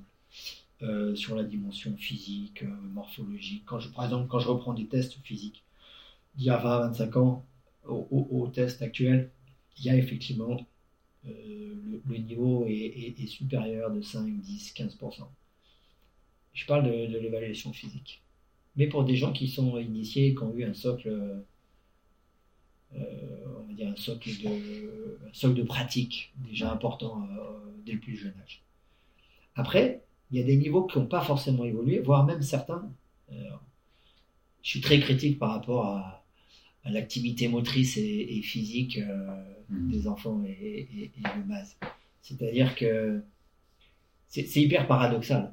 Aujourd'hui, un handballeur, il est capable de faire du multidirectionnel avec un ballon de faire des passes euh, dans, toutes les directions, devant, à droite, derrière, à gauche, dans le dos, derrière. Maintenant, on voit même euh, euh, en l'air, derrière, en suspension, au pivot, à l'aveugle, des choses qui n'existaient pas. Mais par contre, dans, les fondamentaux, des difficultés dans la motricité sur des gestes simples qui sont courir, sauter, lancer. Alors, l'analyse, elle est complexe, mais deux, trois réflexions à mon niveau des choses très difficiles, mais beaucoup de, mimétisme, beaucoup de visualisation, parce que le niveau français a beaucoup évolué. Donc on a vu, euh, je caricature souvent, c'est réducteur, mais on a vu beaucoup euh, Karabatic faire euh, des choses. Donc, parce que le handball est maintenant beaucoup retransmis, que tu, peux voir de n'importe où, n'importe quand, n'importe comment, sur, sur les chaînes, sur Internet, sur, et c'est bien, et c'est très bien. ça veut dire que tu vois et qu'il y, y, a une forme d'appropriation. Alors, même si je redis souvent, euh, on n'apprend pas en voyant, mais on apprend en faisant. mais ça donne quand même. Euh, tu as des joueurs, tu te dis, tiens, comment ils ont, ils ont appris ça, ils ont vu ça où euh, C'est pas possible. Il y a une forme de mimétisme. Mais avec des cases qui restent vides ou, ou insuffisamment remplies sur de la motricité de base. donc, ça, c'est important c'est pas une lapalissade, mais il y a quand même aussi une dimension dans, l'approche psychologique et mentale. Euh, ça, va paraître un peu euh, vieux jeu, mais je trouve qu'il y a beaucoup de, il y a beaucoup de nécessité d'instantanéité, beaucoup de moins de patience, beaucoup de, du tout tout de suite mmh. euh, chez les athlètes et chez les familles, et qu'il faut toujours laisser du temps au temps parce que parce que la progression n'est pas linéaire et que qu'on travaille avec des jeunes. Et qu'il faut laisser du temps au temps. Il faut laisser les choses s'ancrer. L'apprentissage, quelque chose. Euh, une petite euh, difficulté, euh, répéter n'est pas perdre son temps, dit-on en pédagogie. Mais la répétition est de plus en plus, de moins en moins supportée par les jeunes générations. dès que tu répètes, tu répètes. Il faut faire preuve d'ingéniosité maintenant sur sur la variété des situations, sur l'aspect ludique. Ça veut dire que là encore, des jeunes cadres sont en difficulté parce qu'ils n'ont pas d'expérience, parce qu'ils n'ont pas la connaissance de toutes les, de toutes les, les composantes euh, psychopédagogiques.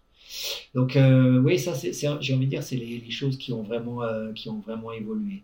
Après, moi, j'ai jamais été trop dans le comparatif de génération en génération, parce que je trouve qu'il y, y avait des choses qui étaient différentes. Euh, qui était positive, qui était négative. Aujourd'hui, il y a des choses positives, il y a des choses négatives. Et je crois que c'est une vraie erreur, euh, c'est une vraie erreur philosophique de mettre les choses en opposition et en contradiction.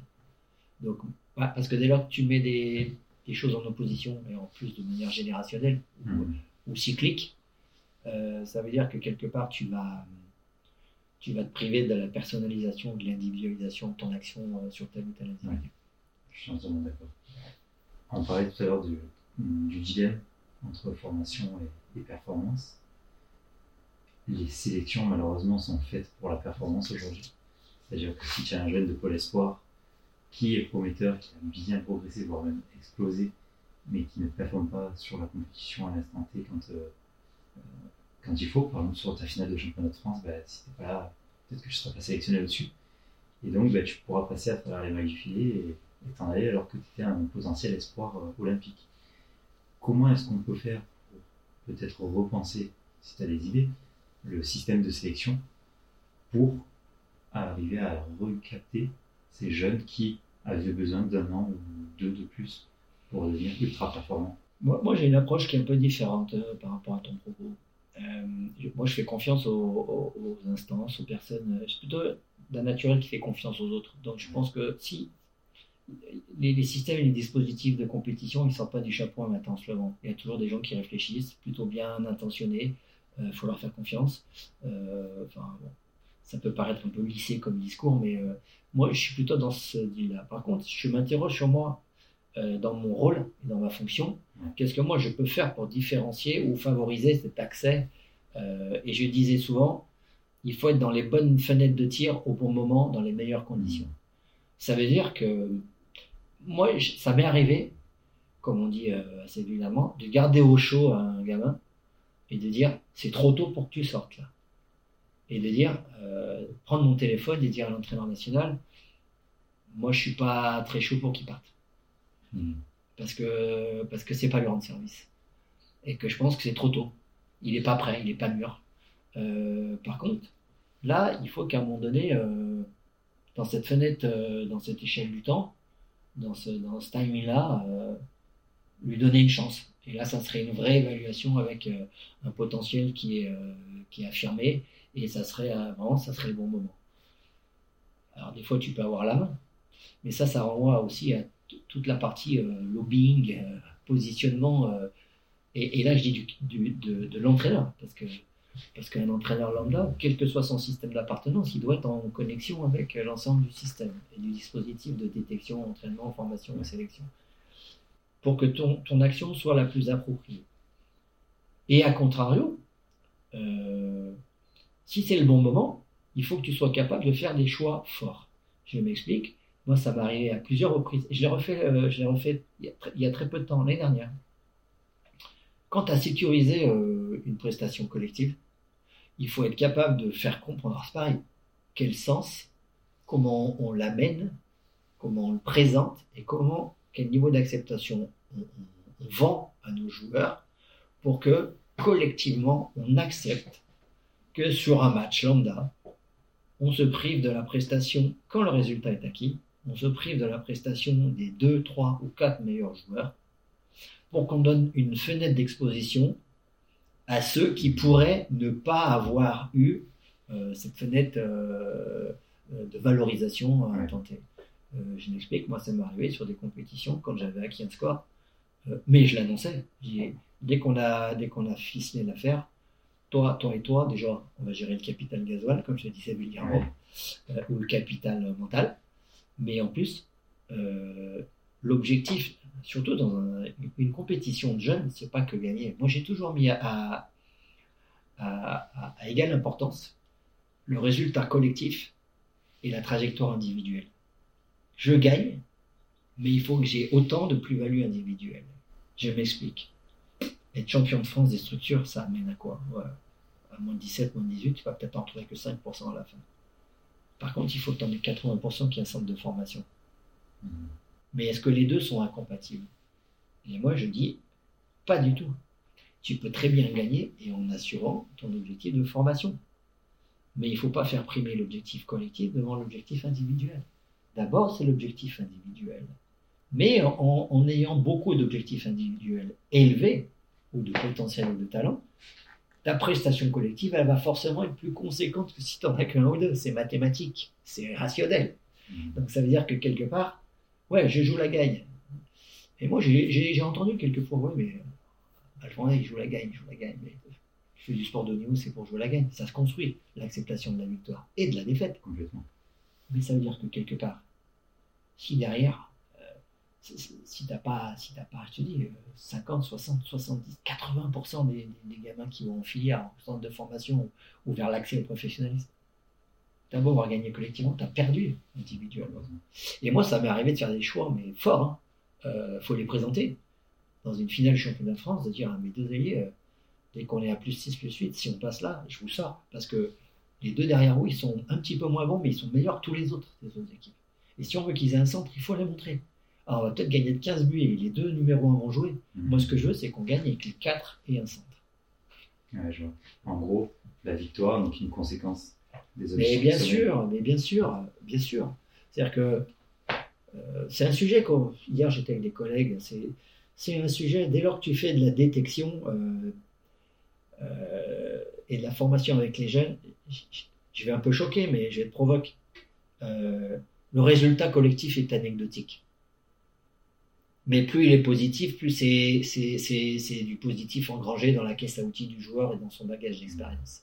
Mais c'est un prétexte, c'est l'anecdote, c'est un prétexte. Et, faire comprendre ça dans des séquences de détection euh, à des 11, 12, 13, 14, 15 ans, avant, les entrées en structure, c'est compliqué. Hein c'est compliqué. Et puis tu, y passes beaucoup de temps à faire de l'explication. Hein mais c'est pas grave, on fait de la détection, il faut qu'on qu'on donne à manger, qu'on voit les meilleurs, qu'on cherche, plutôt que de nous vendre les 8 ou 10 meilleurs. Allez voir si vous n'avez pas oublié le 11e ou 12e ou 13e qu'au fin fond de votre territoire, euh, peut-être vous ne l'avez pas trouvé encore et qu'il existe. Euh, si, Nicolas Karabatic était né dans la Creuse, est-ce qu'il serait sorti? J'ai rien du tout contre la Creuse, attention. Euh, oui, j'ai la, la faiblesse de penser que oui. Parce que, quelque part, il, faut, il faut détecter partout. C'est un concept très fort dans ma discipline, le maillage. Le maillage, le quadrillage. On, est arc-bouté là-dessus. Euh, voir 100% d'une génération chaque année, c'est une condition de sine qua non pour réussir. Hmm. Mais ça veut dire qu'après, détecter, aller chercher, mais qu'est-ce qu'on en fait? Et, cette pépite qu'on a décelée, comment on l'a. C'est trouver une pierre à l'état brut et la transformer en joyau et, savoir aussi où sont ses limites. Hein. Trouver la pierre, ça ne veut pas dire que c'est toi qui vas l'accompagner jusqu'à la Ligue des Champions. Euh, savoir lâcher aussi un moment Moi, j'ai jamais été entraîneur d'une équipe euh, garçon euh, mm. en D1, D2. Parce que j'estimais que c'était pas le métier où j'étais le, plus d'appétence et où j'avais le, le, plus de potentiel. Et on me le disait souvent, mais toi, t'as pas entraîné en D1 des deux garçons. Non, parce que j'ai préféré faire 20 ou 30 ans dans la détection formation parce que je pensais que c'était plus fait pour moi. Et je ne me sens pas du tout euh, ni frustré ni en déficit de quoi que ce soit.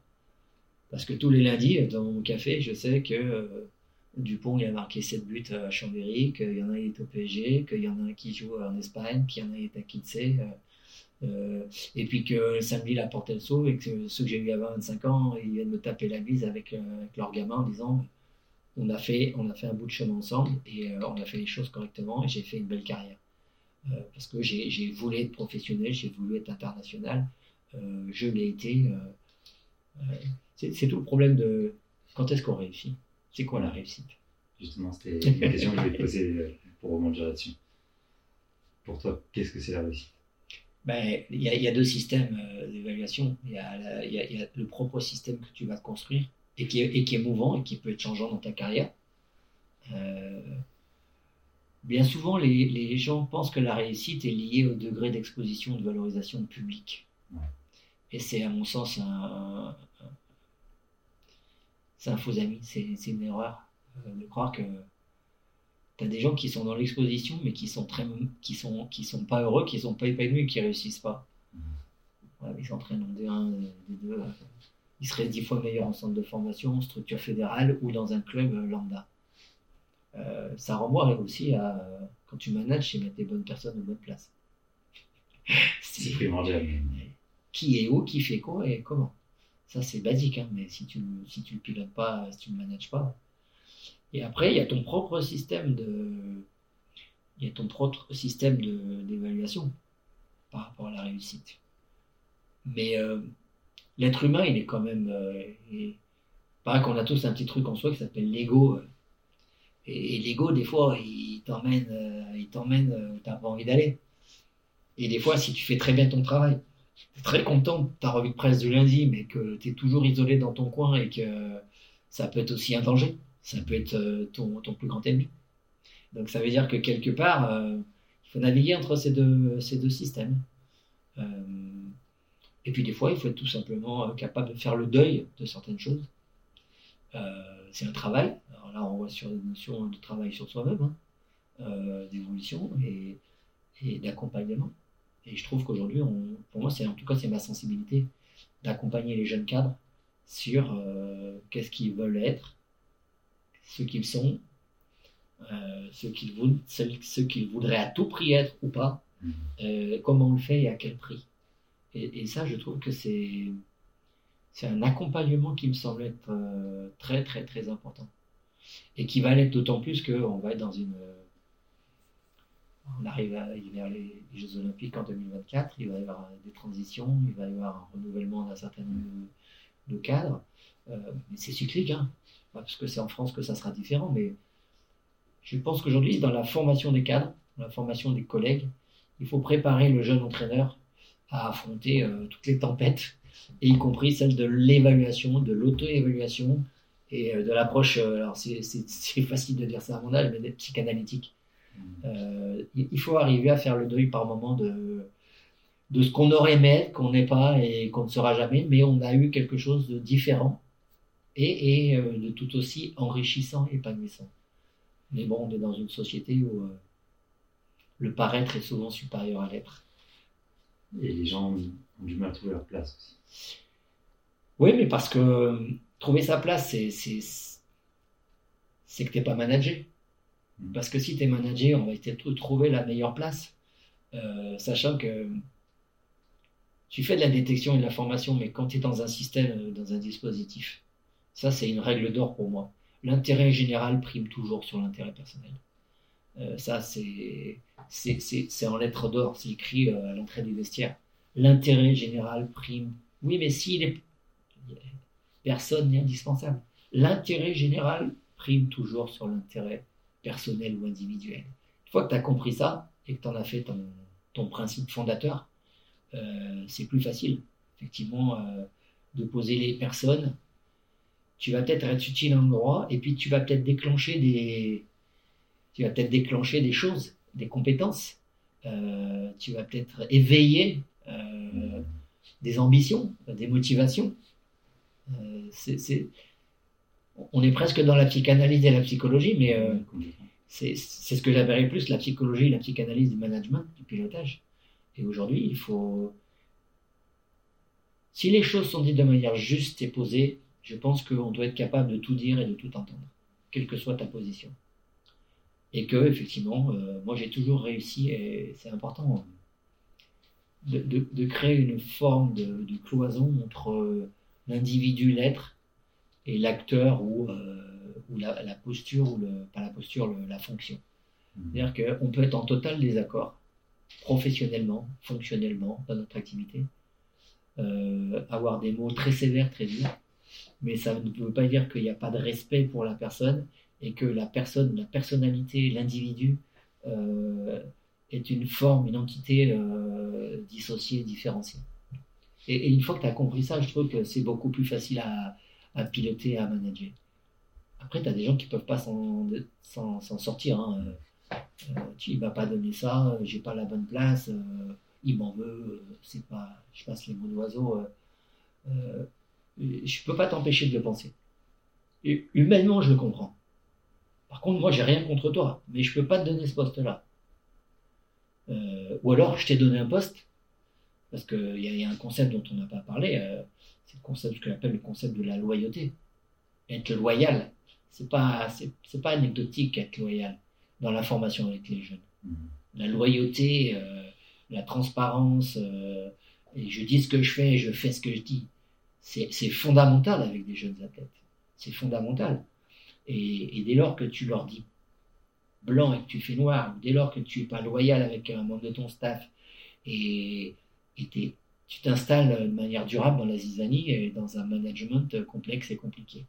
Et, ça, en vieillissant, j'ai pu à peu près euh, trouver euh, les, bonnes règles ou les, bonnes les règles ou les équilibres qui m'ont permis effectivement de le manager de manière assez euh, stable et, et pérenne. Et je dis pas bonne ou mauvaise. Et c'est que la loyauté, c'est aussi accepter parfois qu'on a tort. Ça, c'est difficile à, à avouer quand on est entraîneur euh, devant des athlètes. Mais, pareil, ce ce n'est que mon avis, mais je pense qu'au contraire, quand on a la capacité devant les athlètes, ou nos, sportifs quelconques, de dire, bah, je, je me suis trompé, et par contre, on va changer de direction. De leur expliquer pourquoi, comment, quelle analyse on a eu. C'est beaucoup plus fort et la confiance de l'athlète envers son entraîneur est décuplée. Si on arrive à faire ça. Dans, ton propos, il y a deux choses qui m'interpellent. Il y a, euh, on, on dit qu'on s'est trompé, on ne dit pas qu'on s'est trompé, on montre ou on prouve Oui, oui. où est l'erreur. Et après, il y a l'erreur, est-ce qu'elle se situe au niveau interne dans un staff ou elle se situe à un moment donné euh, dans la relation entre l'athlète et le staff? Parce que se dire on s'est trompé dans un staff, voire même euh, dans un, dans, dans un staff entre un, un- un- un head coach, un coach numéro un et des adjoints, des assistants, euh, il n'y a, il pas de souci pour, euh, pour se dire les choses. Mm. Euh, mais ça doit toujours rester de manière hermétique euh, pour pas fragiliser la relation entraîneur-entraîné, à mon sens. Après, quand tu es dans la relation avec l'athlète, euh, moi j'ai toujours pensé que euh, reconnaître partiellement une part des choses qui auraient pu être mieux faites, euh, mais ne pas dire. euh, déjà, tu vois, les, Ouais, les mots et la sémantique.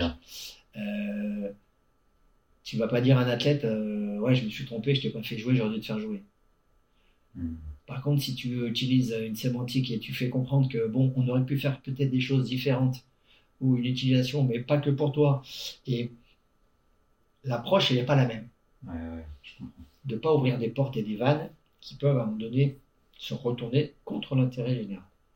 Mais euh, euh, moi, j'ai aucun problème à un moment donné pour dire euh, je me suis trompé. Et, même euh, maintenant, souvent, quand je me trompe, je dis je me suis trompé.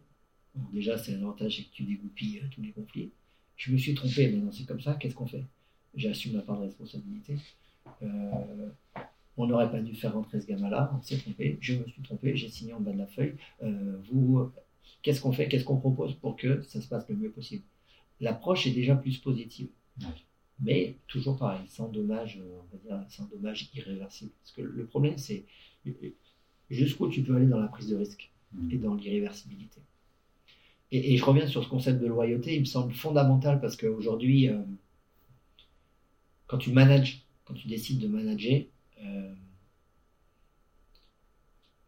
c'est important euh, parce que tu vas à la guerre euh, et si tu te retournes et derrière il n'y a plus personne, tu es tout seul, euh, c'est que tu as mal managé. Parce que quand tu, tu, tu manages, euh, tu, tu, pars, tu pars à tous, tu reviens à tous. Quoi. Et, euh, et pour moi, cette notion de loyauté, euh, elle, elle est assez graduelle, tu vois. Tu peux avoir une erreur, tu peux se tromper. Et euh, je te dis, là, tu t'es trompé. euh, tu m'as dit qu'on devait parler une heure et demie, on a parlé deux heures, c'est pas grave, tu t'es trompé. je sais pas comment. Et puis, euh, puis il peut y avoir. euh, puis après, tu peux me dire, ouais, mais je t'enregistre et en fait, euh, je vais jamais passer dans le podcast. Et là, tu as fait une faute. Hmm. Et puis après, euh, tu peux dire, ben, je le fais, et puis euh, par contre, je vais l'exploiter à d'autres fins. euh, et là, c'est plus une erreur, c'est plus une faute, c'est une trahison. C'est-à-dire qu'à un moment donné, dans la graduation de manager un staff, c'est c'est important de. C'est pas inné de manager. Par contre, tu as des prédispositions pas des prédispositions, tu as des, savoir-faire liés à ton expérience qui vont t'amener à faire, à faire bouger ton management parce que tu vas avoir la connaissance des individus, ton expérience va te donner un référentiel de situation vécue euh, lié à, l'expérience globale. Euh, C'est-à-dire que quelque part, le concept de loyauté, pour moi, il est, central et fondamental dans le dans l'équipe euh, du staff, dans le management. Si, si, si à chaque fois tu te demandes, tiens, euh, est-ce qu'il peut y avoir une taupe et ça va sortir dans la presse euh, Est-ce que. euh, je lis- beaucoup la presse sportive. Quand je vois dans, une équipe de sport co, euh, pas très loin de chez moi, qu'ils sont à la chasse à la taupe pour savoir qui c'est qui a balancé dans l'équipe, je me dis que dans le management euh, et du staff et des joueurs, il y a quelque chose qui n'a pas été hermétique.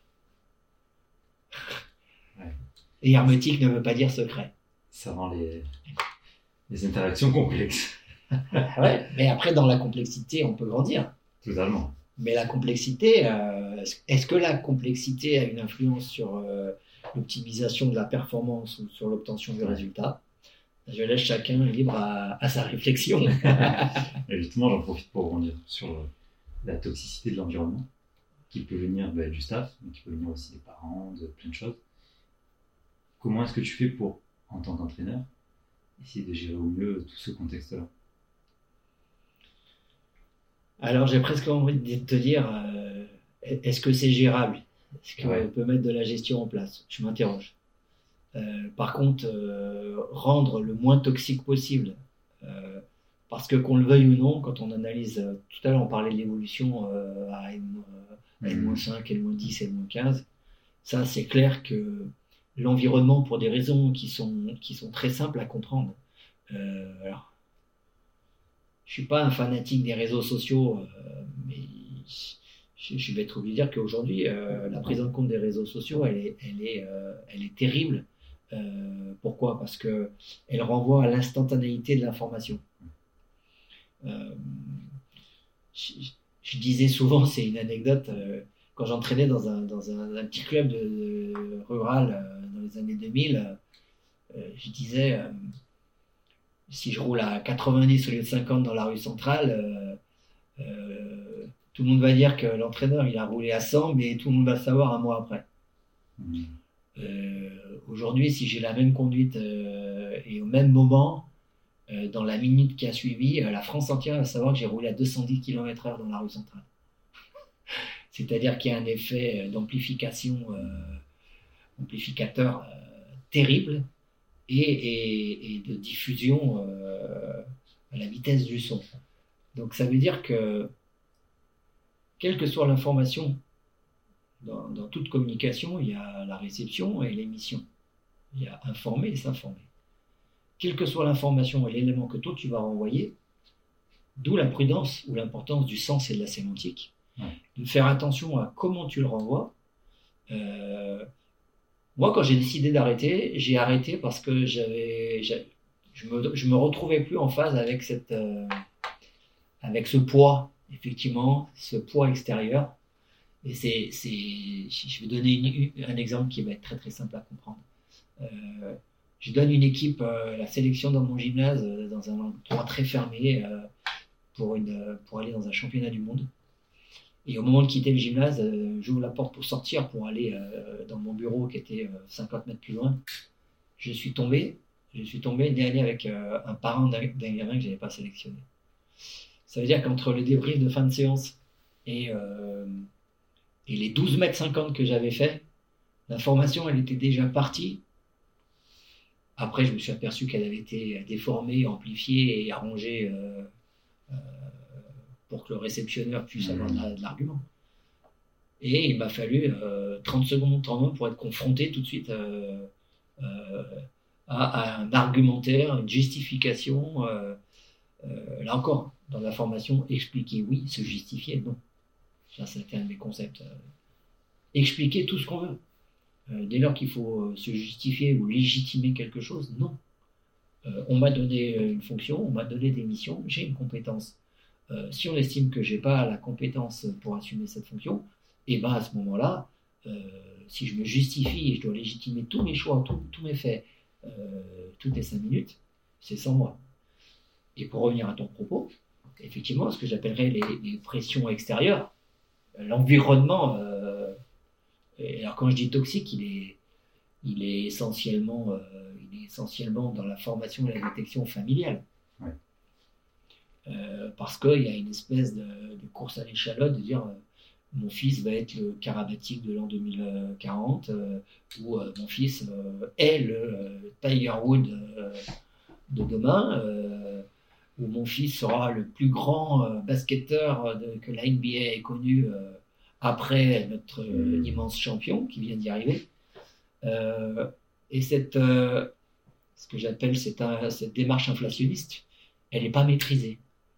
Euh, elle, peut être, euh, elle peut être contenue Et moi, à un moment donné, j'avais plus assez de.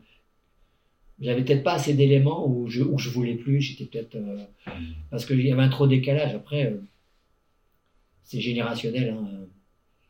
Moi, je pense qu'il faut aussi être proche de. faut être, proche euh, de, de certains, de certaines valeurs dans la compréhension. Euh, quand tu t'aperçois qu'il y a un trop gros, trop gros écart entre euh, tes, tes- tes convictions, ta manière de faire, euh, et que t'es pas forcément, c'est pas l'homme plus l'homme de la situation, mais que t'es es un peu décalé, voilà.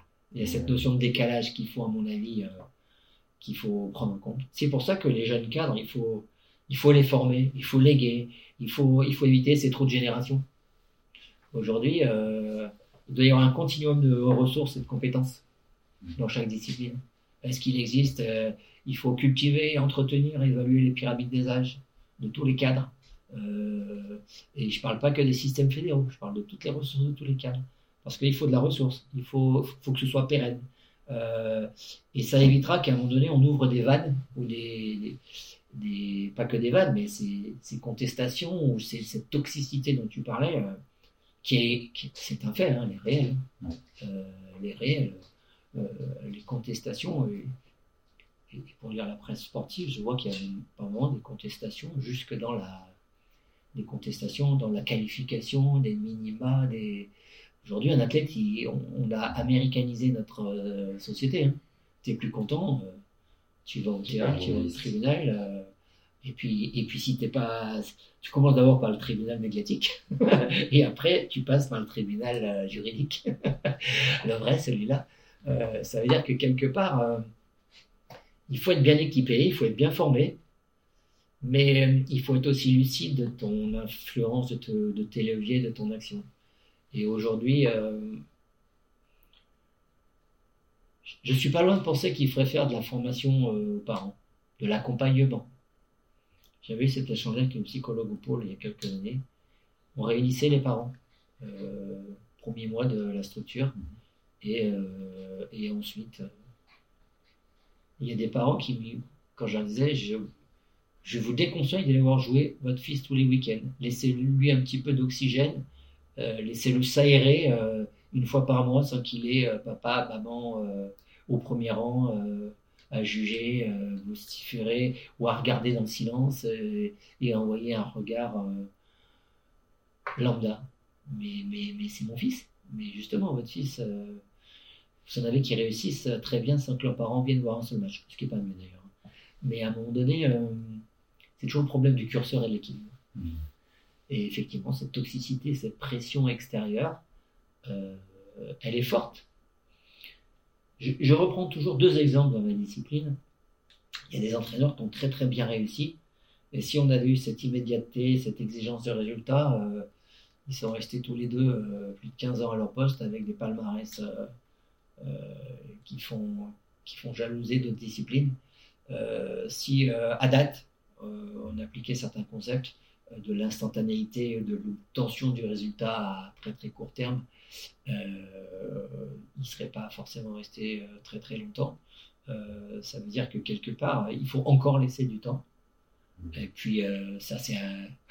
Je dis souvent aux familles quand je les accueillais euh, le joueur joue, l'entraîneur il entraîne, le prof il est prof, l'arbitre il arbitre, le président il, parie, il, il- il préside, Euh, et les parents il est parents. Et que chacun dans son domaine, dans ses prérogatives, tout ira bien et, et je disais assez vulgairement, et les vaches seront bien gardées. et ça c'est difficile. C'est difficile. Parce qu'on revient toujours à notre, euh, notre notion d'affectif et, et, et de cette émotivité, cette émotion qui, est, qui doit être contenue dans la bulle familiale. Mais aujourd'hui, euh, euh, le formateur et l'entraîneur, il n'est pas dans la bulle familiale. Il est dans la bulle de la performance. Et c'est le manager de la bulle performance qui manage la dimension euh, de sélection ou pas. C'est pas la famille. Les parents sont toujours frustrés parce que leur enfant est toujours champion du monde. futur. Oui, mais là encore, c'est parce qu'à un moment donné, les évaluations ou les mots n'ont pas été assez euh, précis, pesés. Et le, le meilleur moyen de ne pas faire rêver les gens, c'est de leur dire qu'il n'y aura pas de rêve. Mm. Moi, je disais souvent, j'ai été 15 ans, 20 ans briseur de rêve.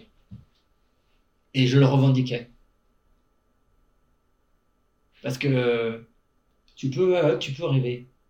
Mais après, euh, une fois que ton rêve il peut être euh, réalisable, tu vas sur un projet. Après, et le projet, tu l'évalues. Mais ouais, moi j'ai- rêvé longtemps de savoir jouer du piano ou de parler russe. C'est vrai. Mais à un moment donné, j'ai arrêté de, de rêver. Parce que dès que je me suis mis sur un piano, je n'avais jamais appris le solfège. Donc j'ai dit, je ne jouerai pas du piano.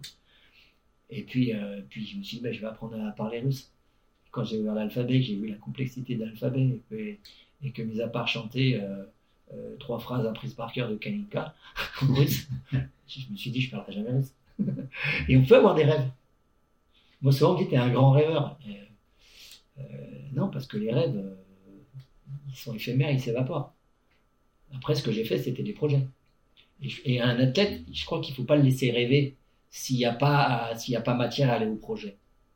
Ou alors, il peut rêver un peu, mais à un moment donné, il faut vite le réveiller. La différence entre rêve et objectif. Ouais, parce que il faut avoir des rêves. Moi, je fais partie de ceux qui, qui pensent qu'il faut avoir des rêves. Il faut, il faut par moments se, faut se laisser des libertés. Il faut se laisser, mais, mais par moments, il faut se recentrer et se dire bon, qu'est-ce qui relève du rêve, qu'est-ce qui relève du projet, et, et à partir de là, euh, le projet, bon, j'ai un projet, je vais l'évaluer, je vais le quantifier. Combien ça va me coûter? Qu'est-ce qu'il va falloir que je paye? Mais après, est-ce que je peux payer? Est-ce qu'on peut payer Moi, ma famille? euh, euh, et quand je dis payer, c'est pas que financièrement. C'est un coût, euh, c'est un coût global. Hein, de de sacrifice. famille, de sacrifice. Tout à fait. euh, je vois pas mes je vois pas mes petits frères ni mes grandes sœurs. euh, euh, je passe ma vie dans les trains. euh, c'est un coût le niveau. Mm. La performance, c'est un coût. Mais j'ai un rêve, j'ai un projet. Combien il va me coûter? Est-ce que j'ai envie de le payer? Et après, est-ce que je suis capable de payer? Ouais. C'est quand même ça, ça a guidé ma conduite de, de détecteur formateur. Et ça veut dire que je pense que j'ai passé dans la fin de ma carrière beaucoup plus de temps à, choisir les mots, à choisir les verbes, à répéter mentalement euh, les échanges et pour que, pour que le sens soit, soit, soit sincère, soit réel et soit bien perçu. Et que, in fine, on n'embarque pas des gens dans un rêve s'il n'y a pas de rêve. Ça veut dire que quelque part, euh, si j'avais à refaire le chemin, à la fin, j'aurais peut-être em- embarqué moins que 200 ou 250 euh, athlètes avec moi. Je dis pas que j'en aurais embarqué 15 ou 20 parce que détecter, faut assumer l'idée de se tromper. Et si à la fin on veut qu'il y ait du monde, il faut aussi se tromper, donc il en faut beaucoup. Est-ce qu'il y a un sujet que tu avais envie d'aborder qu'on aurait oublié? Non, j'ai envie de dire qu'on a qu'on a balayé pas mal de Ouais. qu'on a balayé pas mal de, de thématiques et de sujets. Euh, moi, j'aimerais vraiment conclure sur un, un- un- un propos sur lequel je suis je suis vraiment sensible, c'est que accéder à la performance et au niveau, euh, oui, mais pas à n'importe quel prix. Et euh, je l'avais mis dans mes notes en conclusion, ne pas griller le capital humain parce que tôt ou tard il y aura un coup. Et ça peut être un coup, euh, ça peut être un coup différé. Euh, ça peut être un coup euh, qui va être fourbe, qui va être masqué. Mais tôt ou tard, tu peux avoir, je peux avoir une résurgence du coup, puisque tu es jeune, que les choses peuvent être enfouies, que les choses travaillent avec des jeunes adolescents ou des jeunes adultes. Et j'ai envie de dire, c'est notre responsabilité, euh, déjà juridique hein, et pénale, mais pas que, mais c'est notre responsabilité de, de ne pas griller ce capital humain. Et j'ai envie de dire, euh, de la perf, euh, du professionnalisme, parce qu'il n'y a pas que la médaille et la perte, mais aussi du professionnalisme. Euh, oui, mais pas à n'importe quel prix. Protégeons, c'est un, un message, hein, je vais utiliser euh, protégeons le capital humain euh, dans toutes ses dimensions. Parce qu'on on peut engager des choses irréversibles et que quelque part, euh, on- n'a pas le droit de jouer avec le capital humain des autres. En tout cas, moi, c'est la ligne de conduite que je me suis fixée très tôt dans ma carrière et surtout à la fin, et encore plus à la fin, pas surtout, mais encore plus à la fin. et que par moment, je ne me suis pas engagé dans certains projets ou dans certaines euh, orientations parce que, euh, parce que j'estimais que c'était trop aléatoire ou, ou trop risqué ou, ou, ou c'était pas en phase avec mes convictions ou mes valeurs. dès que je rentre dans un dispositif ou un système, j'en assume la responsabilité ou les conséquences, que je sois acteur principal ou secondaire ou figurant. Mmh. Par contre, dès lors que je ne me sens pas en phase euh, épanouie ou en harmonie, euh, je me donne la liberté individuelle de quitter ce, système ou ce projet. Euh, je pense que c'est une question d'honnêteté intellectuelle et que chacun devrait pouvoir exercer à condition de ne pas griller le capital humain de l'athlète en détection-formation. On passe aux, questions de la fin. On a beaucoup parlé de formation. Oui. Qu'est-ce que tu conseillerais à un jeune entraîneur ou à un entraîneur déjà en place depuis un moment, ou à un jeune cadre dans le cadre d'expérience, quelle formation tu conseillerais? J'avais préparé cette question. Moi, aujourd'hui, sur la, sur la formation, j'ai envie de dire, euh, je vais prendre une image. Euh, la formation, c'est pas un cylindre et un tube dans lequel on rentre et dans lequel on s'engagerait euh, pendant X mois, X années, X décennies. Et c'est quelque chose de beaucoup plus sinueux.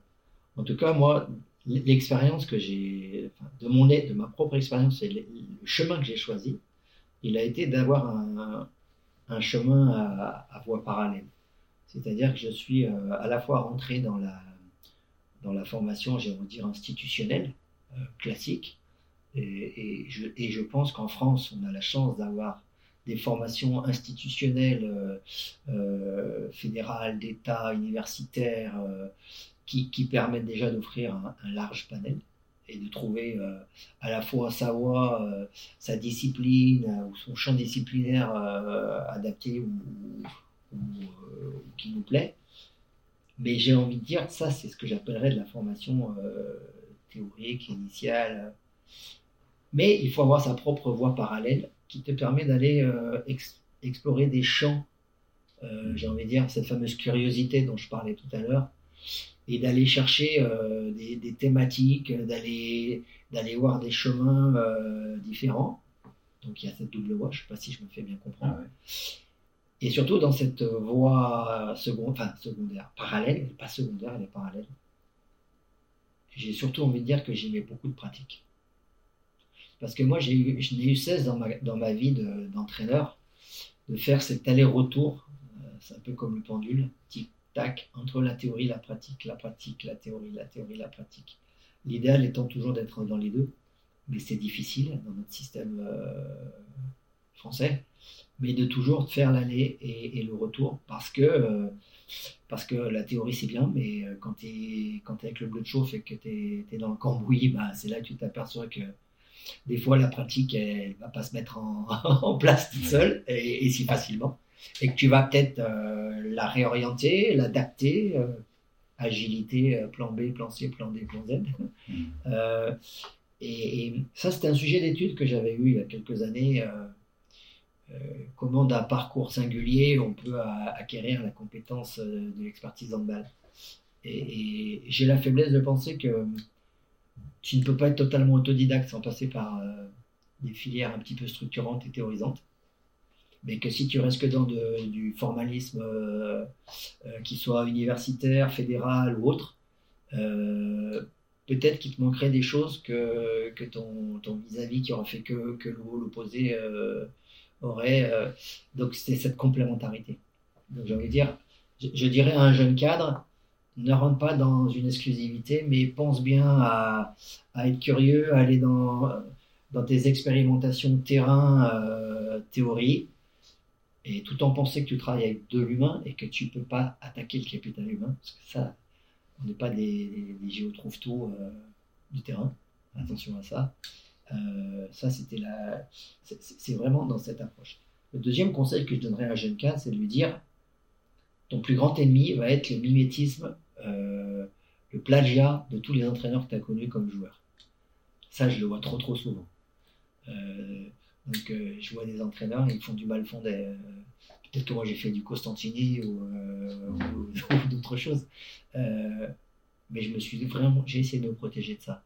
Et je dirais un jeune cadre, Autant tu peux t'inspirer, euh, le handball reste simple, reste, euh, tu peux t'inspirer de la technologie, des situations, euh, il y a des principes fondamentaux, ils, ils bougeront pas. Ils évoluent un peu avec les règles, mais fondamentalement, le socle, il est, stable. Mais par contre, ne fais pas trop de mimétisme et de plagiat et pense à te créer ta philosophie.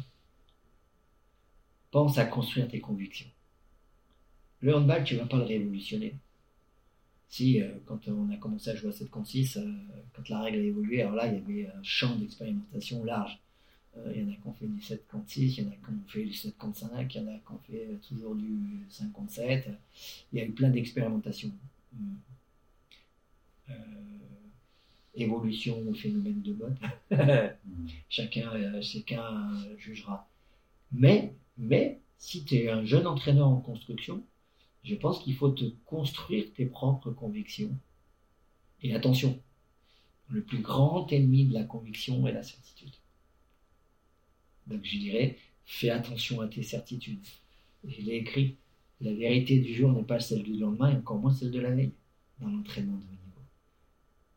Parce que oui, on travaille avec de l'humain, on travaille avec des humains. Tu peux être champion de ta division une année et, euh, et l'année d'après être relégué et tu seras le meilleur entraîneur de France et tu vas être le plus mauvais l'année d'après. Non, tu n'es pas passé du très mauvais au très bon ou l'inverse. Tu as été un très grand formateur et tu as sorti des générations de bons joueurs et puis, euh, et puis une année, deux années de suite, euh, tu vas pas en sortir un. Mais parce qu'il faut intégrer que tout est conjoncturel. Donc ça veut dire qu'il faut toujours euh, prendre du recul et de l'altitude.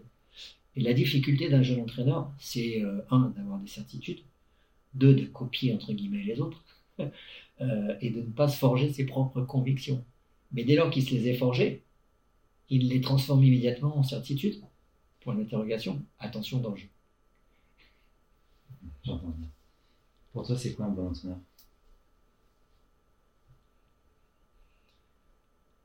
Alors, on parle du bon entraîneur. Moi, j'ai presque envie de dire du bon détecteur formateur, puisque j'ai été plus dans ma carrière euh, détecteur formateur que entraîneur, même si j'ai coaché et managé, mais euh, pas au sens entraîneur pro. Moi, je crois beaucoup à la rencontre. Et je crois qu'un bon détecteur formateur, c'est quelqu'un qui va créer, donner le goût de la passion, de l'activité à son athlète. Et que cet athlète-là va rester pérennisé, va être fidélisé sur sa pratique grâce à cette rencontre, grâce à ce croisement de chemin.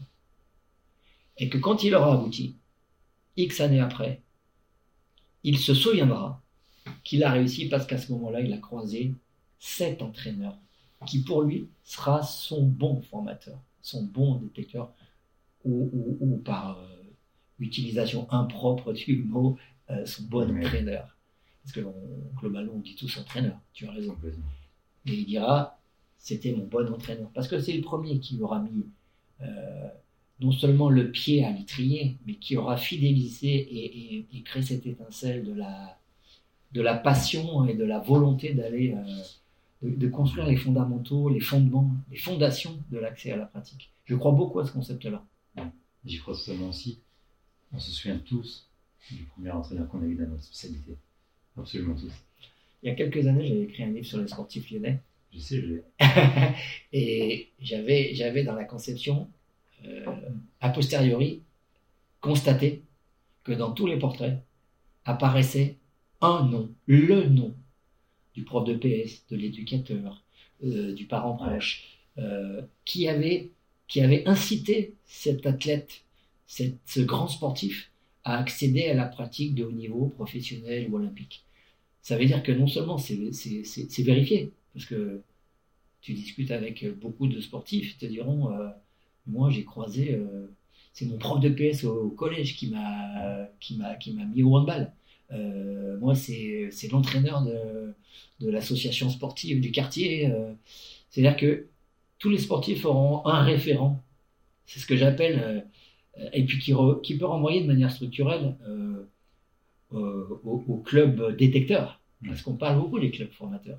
Mais pour moi, le concept, c'est le club détecteur.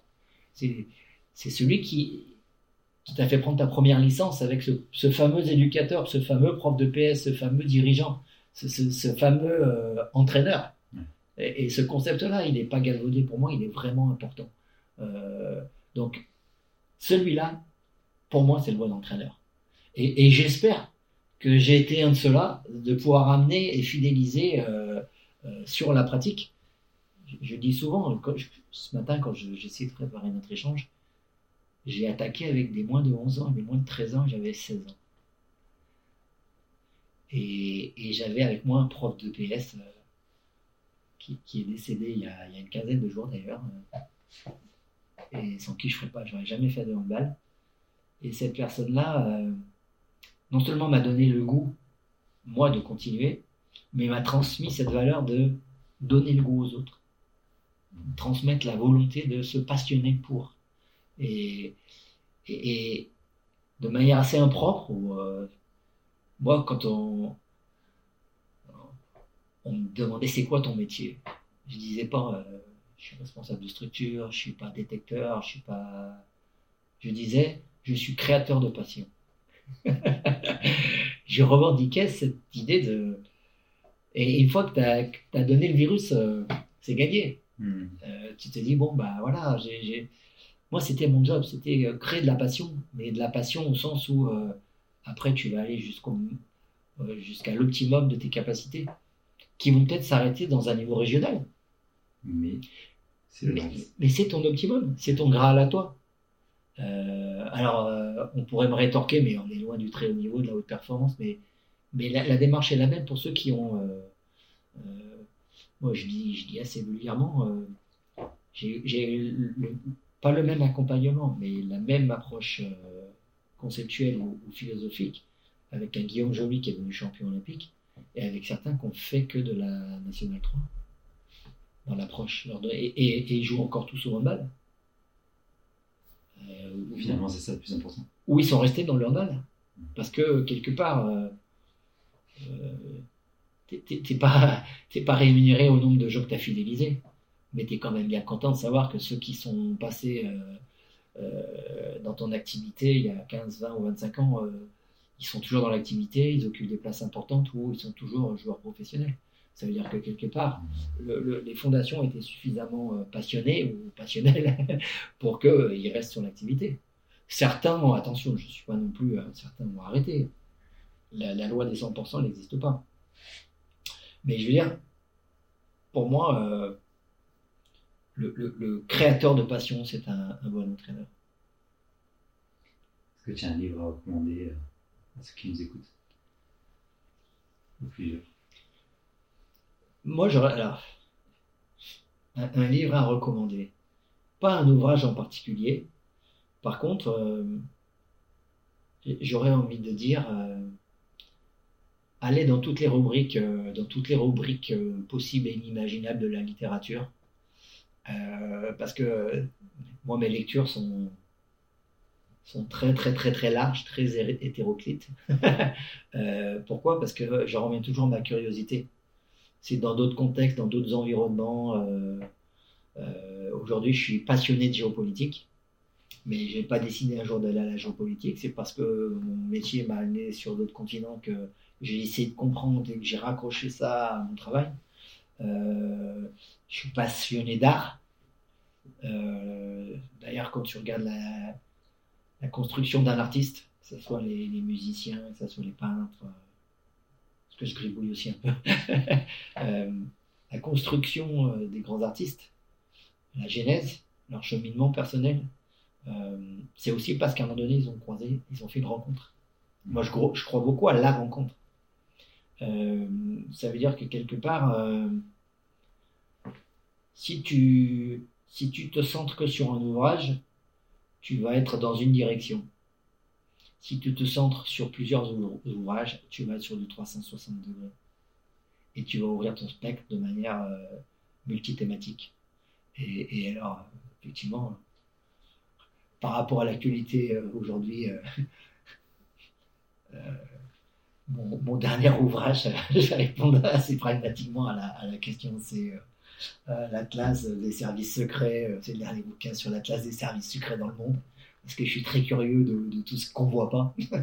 Euh, voilà, et, l'avant-dernier était, euh, un ouvrage euh, d'un ancien maire de Lyon, euh, parce que je suis très attaché à ma ville, et qui parlait de c'est quoi un vrai Lyonnais, c'est quoi un faux Lyonnais, et, à quoi on différencie un Lyonnais d'un Marseillais?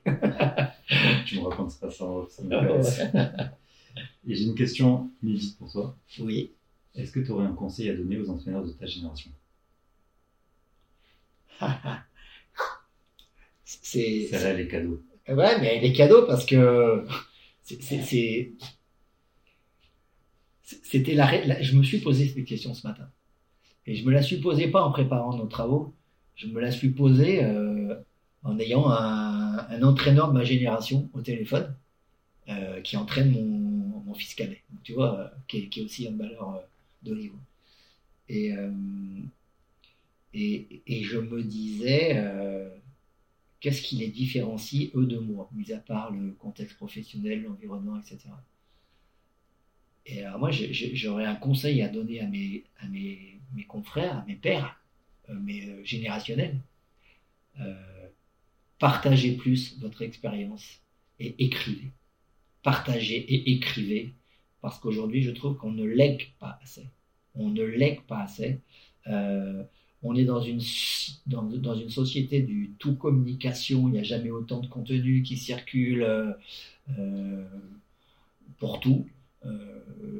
Je me suis amusé, par exemple, tu vas sur Google, tu tapes euh, gagner 30 mètres au driver au golf, tu as 630 000 articles. Hallucinant. Mais quand tu lis le parcours, euh, qu'est-ce que tu apprends ben, Tu n'as pas forcément de retour d'expérience de celui qui les a gagnés. C'est-à-dire que j'ai envie de dire à tous mes confrères, euh, mes, pères, mes, collègues, et, et, je vais me mettre dedans. Écrivons plus, léguons plus et transmettons plus. Euh, ce, qui, par rapport à ta question, c'est aussi pour ça que j'ai accepté de, participer à, cette séquence, parce que je trouve qu'elle est, euh, elle est complètement légitime dans la construction des, jeunes collègues. Et que c'est de notre responsabilité, euh, entre guillemets, de par notre âge, notre expérience, de contribuer à, transmettre nos retours d'expérience, de contribuer à transmettre bah, où on s'est vautré, où on s'est gabellé, même si tu n'empêcheras pas forcément un jeune cadre de ne pas refaire la même bêtise et de se revautrer comme nous, parce que, parce que tout à chacun est libre d'aller dans, ses propres convictions. Mais euh, bon, des fois, quand tu es prévenu, euh, tu tombes de moins haut. Euh, j'ai envie de dire oui. Euh, et puis, euh, le deuxième, la, la, deuxième sous-question, enfin, le deuxième sous-conseil, ça serait nous, on a eu la chance de, partir de notre discipline au niveau zéro. vraiment, on l'a vu bâtie, construite pas à pas de manière intergénérationnelle chez les cadres, chez, j'ai envie de dire à tous mes confrères, euh, ne soyons pas économes à, à dire et à, à, communiquer, à transmettre que aujourd'hui, si on en est où on en est, c'est pas tombé du ciel. C'est grâce à tout le travail, grâce à tout le patrimoine qui a été construit auparavant. Euh, moi, je suis effaré quand, euh, quand je vois des jeunes joueurs qui connaissent pas trois noms d'affilée. Euh, des, des, médailles olympiques à Barcelone en 92. Et euh, je m'en fous, Meunier, Latour, Monturel, euh, je m'en fous, je les connais pas. Et oui, mais sans ces garçons-là, aujourd'hui, euh, tu serais pas où t'es et, et, et on n'en serait pas où on en est. Donc, euh, moi, j'ai dit souvent, dans mes formations, j'attaque souvent en disant on doit être dans l'action. On marche et on va vers l'avant mais on doit toujours avoir un œil sur le passé.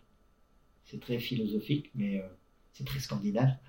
Les férus de philosophie se recon reconnaîtront euh, Kierkegaard. Euh, on vit l'action, on se projette, mais il faut toujours, faut toujours avoir un petit œil dans le rétroviseur et ne pas être tourné et vivre avec le passé. Il faut être dans l'action, il faut avancer, il faut se projeter, mais jamais en faisant les anciens combattants. C'est une sorte de devoir de mémoire. Ça s'appelle, euh, ça s'appelle la transmission de devoir de mémoire, complètement. On avait un, un, un cadre fédéral euh, très connu qui, a, qui, était un grand formateur euh, et qui nous expliquait euh, sa fameuse théorie, euh, sa travailleur de secret. euh. dans les ministères et dans les grandes boîtes, quand tu t'en vas, euh, tu prends ton carton et, tu pars, et tu vides, tu vides tout, t'enlèves- tu enlèves tout, tu pars. Et j'ai envie de dire, sur nous, sur la filière, euh, c'est ce qu'il nous racontait, hein, j'ai tendance à, penser qu'il avait raison. La seule chose qui appartienne à l'athlète, c'est la médaille. Mais tout ce qu'il y a dans le carton, ça reste dans le carton, et ton carton, tu le réunis, et quand tu t'en vas, tu donnes au joueur qui va te succéder. Ça veut dire que c'est le leg, c'est le patrimoine, c'est le bien collectif. Et c'est pas galvaudé comme, euh, comme notion. C'est-à-dire c'est ce qui a été construit par le travail collectif, par l'ensemble des acteurs, et qui s'est transmis de 92, euh, première médaille euh, olympique, jusqu'à 95, premier titre de vice-champion du monde, et puis en 2001, euh, 95 champion du monde, pardon, 2001, euh, on remet ça, et, au fil des années, bah, on, on pérennise, on lègue, on construit, on, on solidifie. Euh, et chacun est, est conscient de ce qu'il a fait individuellement. Euh, mais le, le patrimoine collectif le- t'amène à, à- à ne pas euh, dormir sur tes lauriers et à toujours regarder derrière, euh, à faire des commémos. Quoi. Mhm. C'est, d'ailleurs ce qui m'a, m'a impressionné dans, dans, dans la culture de ma discipline, euh, qui m'impressionne toujours autant, même si je suis un acteur à part entière. C'est cette euh, faculté collective à ne pas s'arrêter sur la réussite. Ouais. À peine la réussite est déjà là qu'on est déjà en train d'avancer. Il y a, y y une, il y a une notion enfin, partagée et collective de de pas trop se poser et d'être toujours dans l'après. Parce qu'on dit souvent, euh, si tu t'arrêtes un pas, euh, ceux derrière vont avancer et pendant que toi tu t'arrêtes, ils vont te doubler. Et que si tu veux toujours être le premier, euh, tu dois toujours, même en gagnant, continuer à, à, à, à débriefer à peine les compétitions finies. Si tu prends en avance, tu es en retard.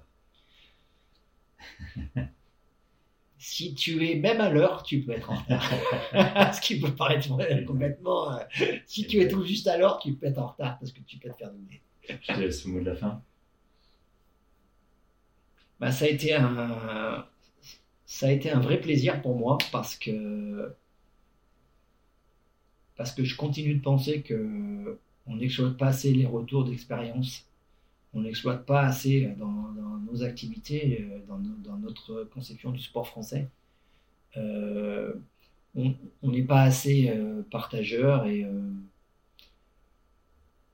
moi, si j'avais ma, ma conclusion, c'est si j'étais un petit magicien et que j'avais une petite baguette euh, magique, euh, je, dirais euh, tout jeune entraîneur, euh, on va lui coller un, un tuteur, accompagnateur pendant deux ans, trois ans, quatre ans.